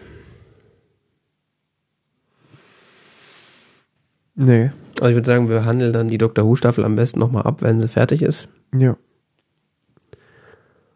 Und äh, beziehungsweise dann gibt es ja auch noch das Weihnachtsspecial dieses Jahr, wo dann vermutlich Capelli dann Den Löffel abgibt, den Löffel abgibt. weitergibt. Genau, wie beim Staffellauf den Löffel weitergeben. Wobei ich nicht weiß, ob's, äh, ob man dann schon im äh, weiß, wer dann der nächste ist, zum, also ob er dann quasi in, im Weihnachtsspecial regenerated in den neuen Doktor oder ob er dann quasi auf dem Boden liegt und dann erst in der elften Staffel regenerated. Röchelnd äh, die Staffel beendet wird. Ja, genau. Ich habe mich an meinem Löffel verschluckt. Deswegen läuft man nicht mit Löffel in der Hand. Wie uns Mutti schon beigebracht hat. Genau. Ja, und dann habe ich äh, wahrscheinlich aus einer Sektlaune heraus, ich weiß nicht mehr warum, angefangen, How I Met Your Mother nochmal zu gucken. Ich dachte mir die ganze Zeit, mach's nicht. Wenn du angefangen hast, kannst du nicht mehr aufhören. Ich habe auch schon mal drüber nachgedacht. Das ist alles äh, viel zu addictive. Ich weiß das aus Schulzeiten und ja, ich hatte recht. ist schlimm. Also es ist sehr gut, aber es ist schlimm. Mhm.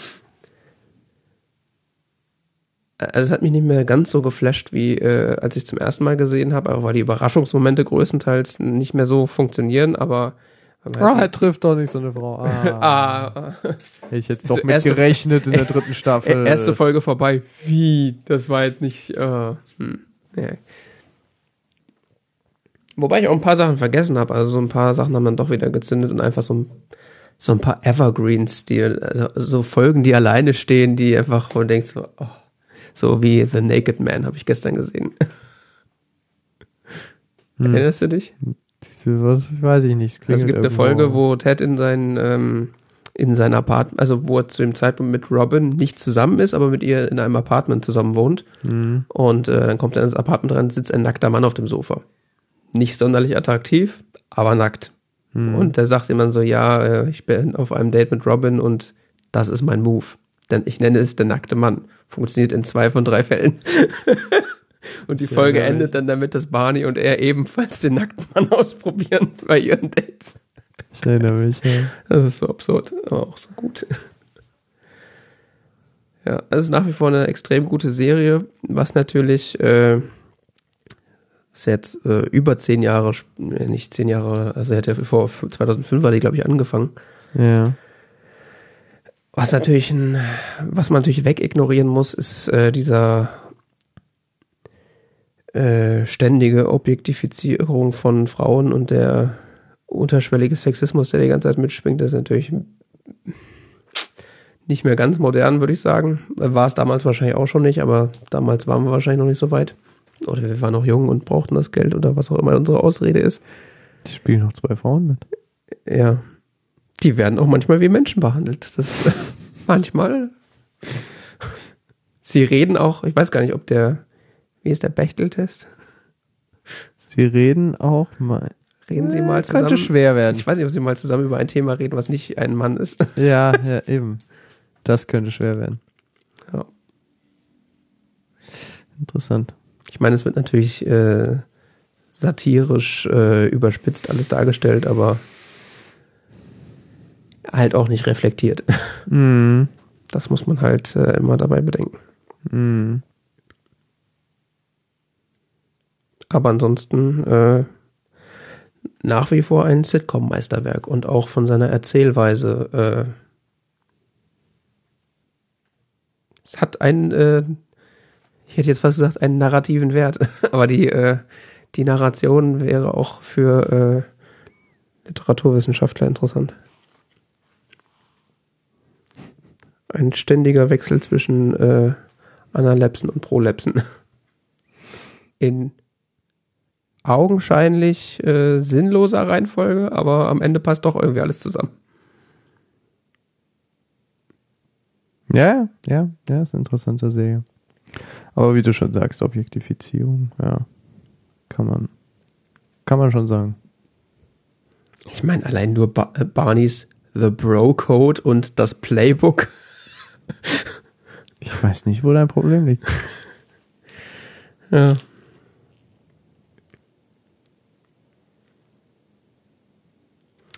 Gut. Ja.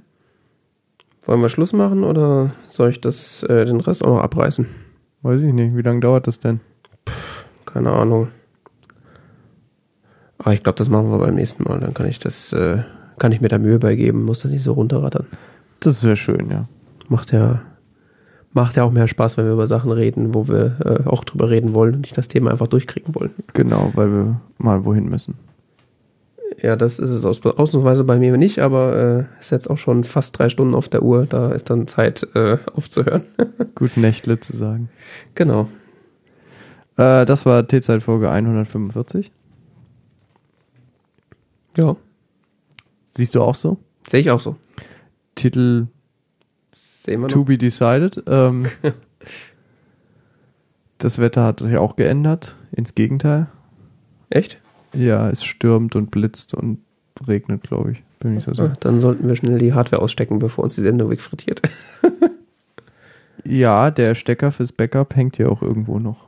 Wir haben Backup? Ja, das ist dieser Klinkenstecker, der hier so verloren liegt. Hier. Du meinst, der strahlt das so in den Äther, das müssen wir uns nur wiederholen. Ja, genau. Ich verstehe. genau. Ja, ähm, Das mit den Spenden wissen wir nicht, ob wir das aktuell noch hinkriegen. Also ihr könnt ja mal weiter auf diese Flatter-Buttons klicken. Ansonsten gerne auf äh, PayPal und so. Das funktioniert immer noch. Äh, ja. Scheck. Wir könnten ja auch eine, ein IBAN auf unserer Webseite schreiben. Das Problem ist nur, dass es dann ein Spendenkonto ist. Und dann, Ah. das mag die Bank nicht so. Das hat die nicht so. Müssen wir ein extra Konto aufmachen. Das ist sehr aufwendig.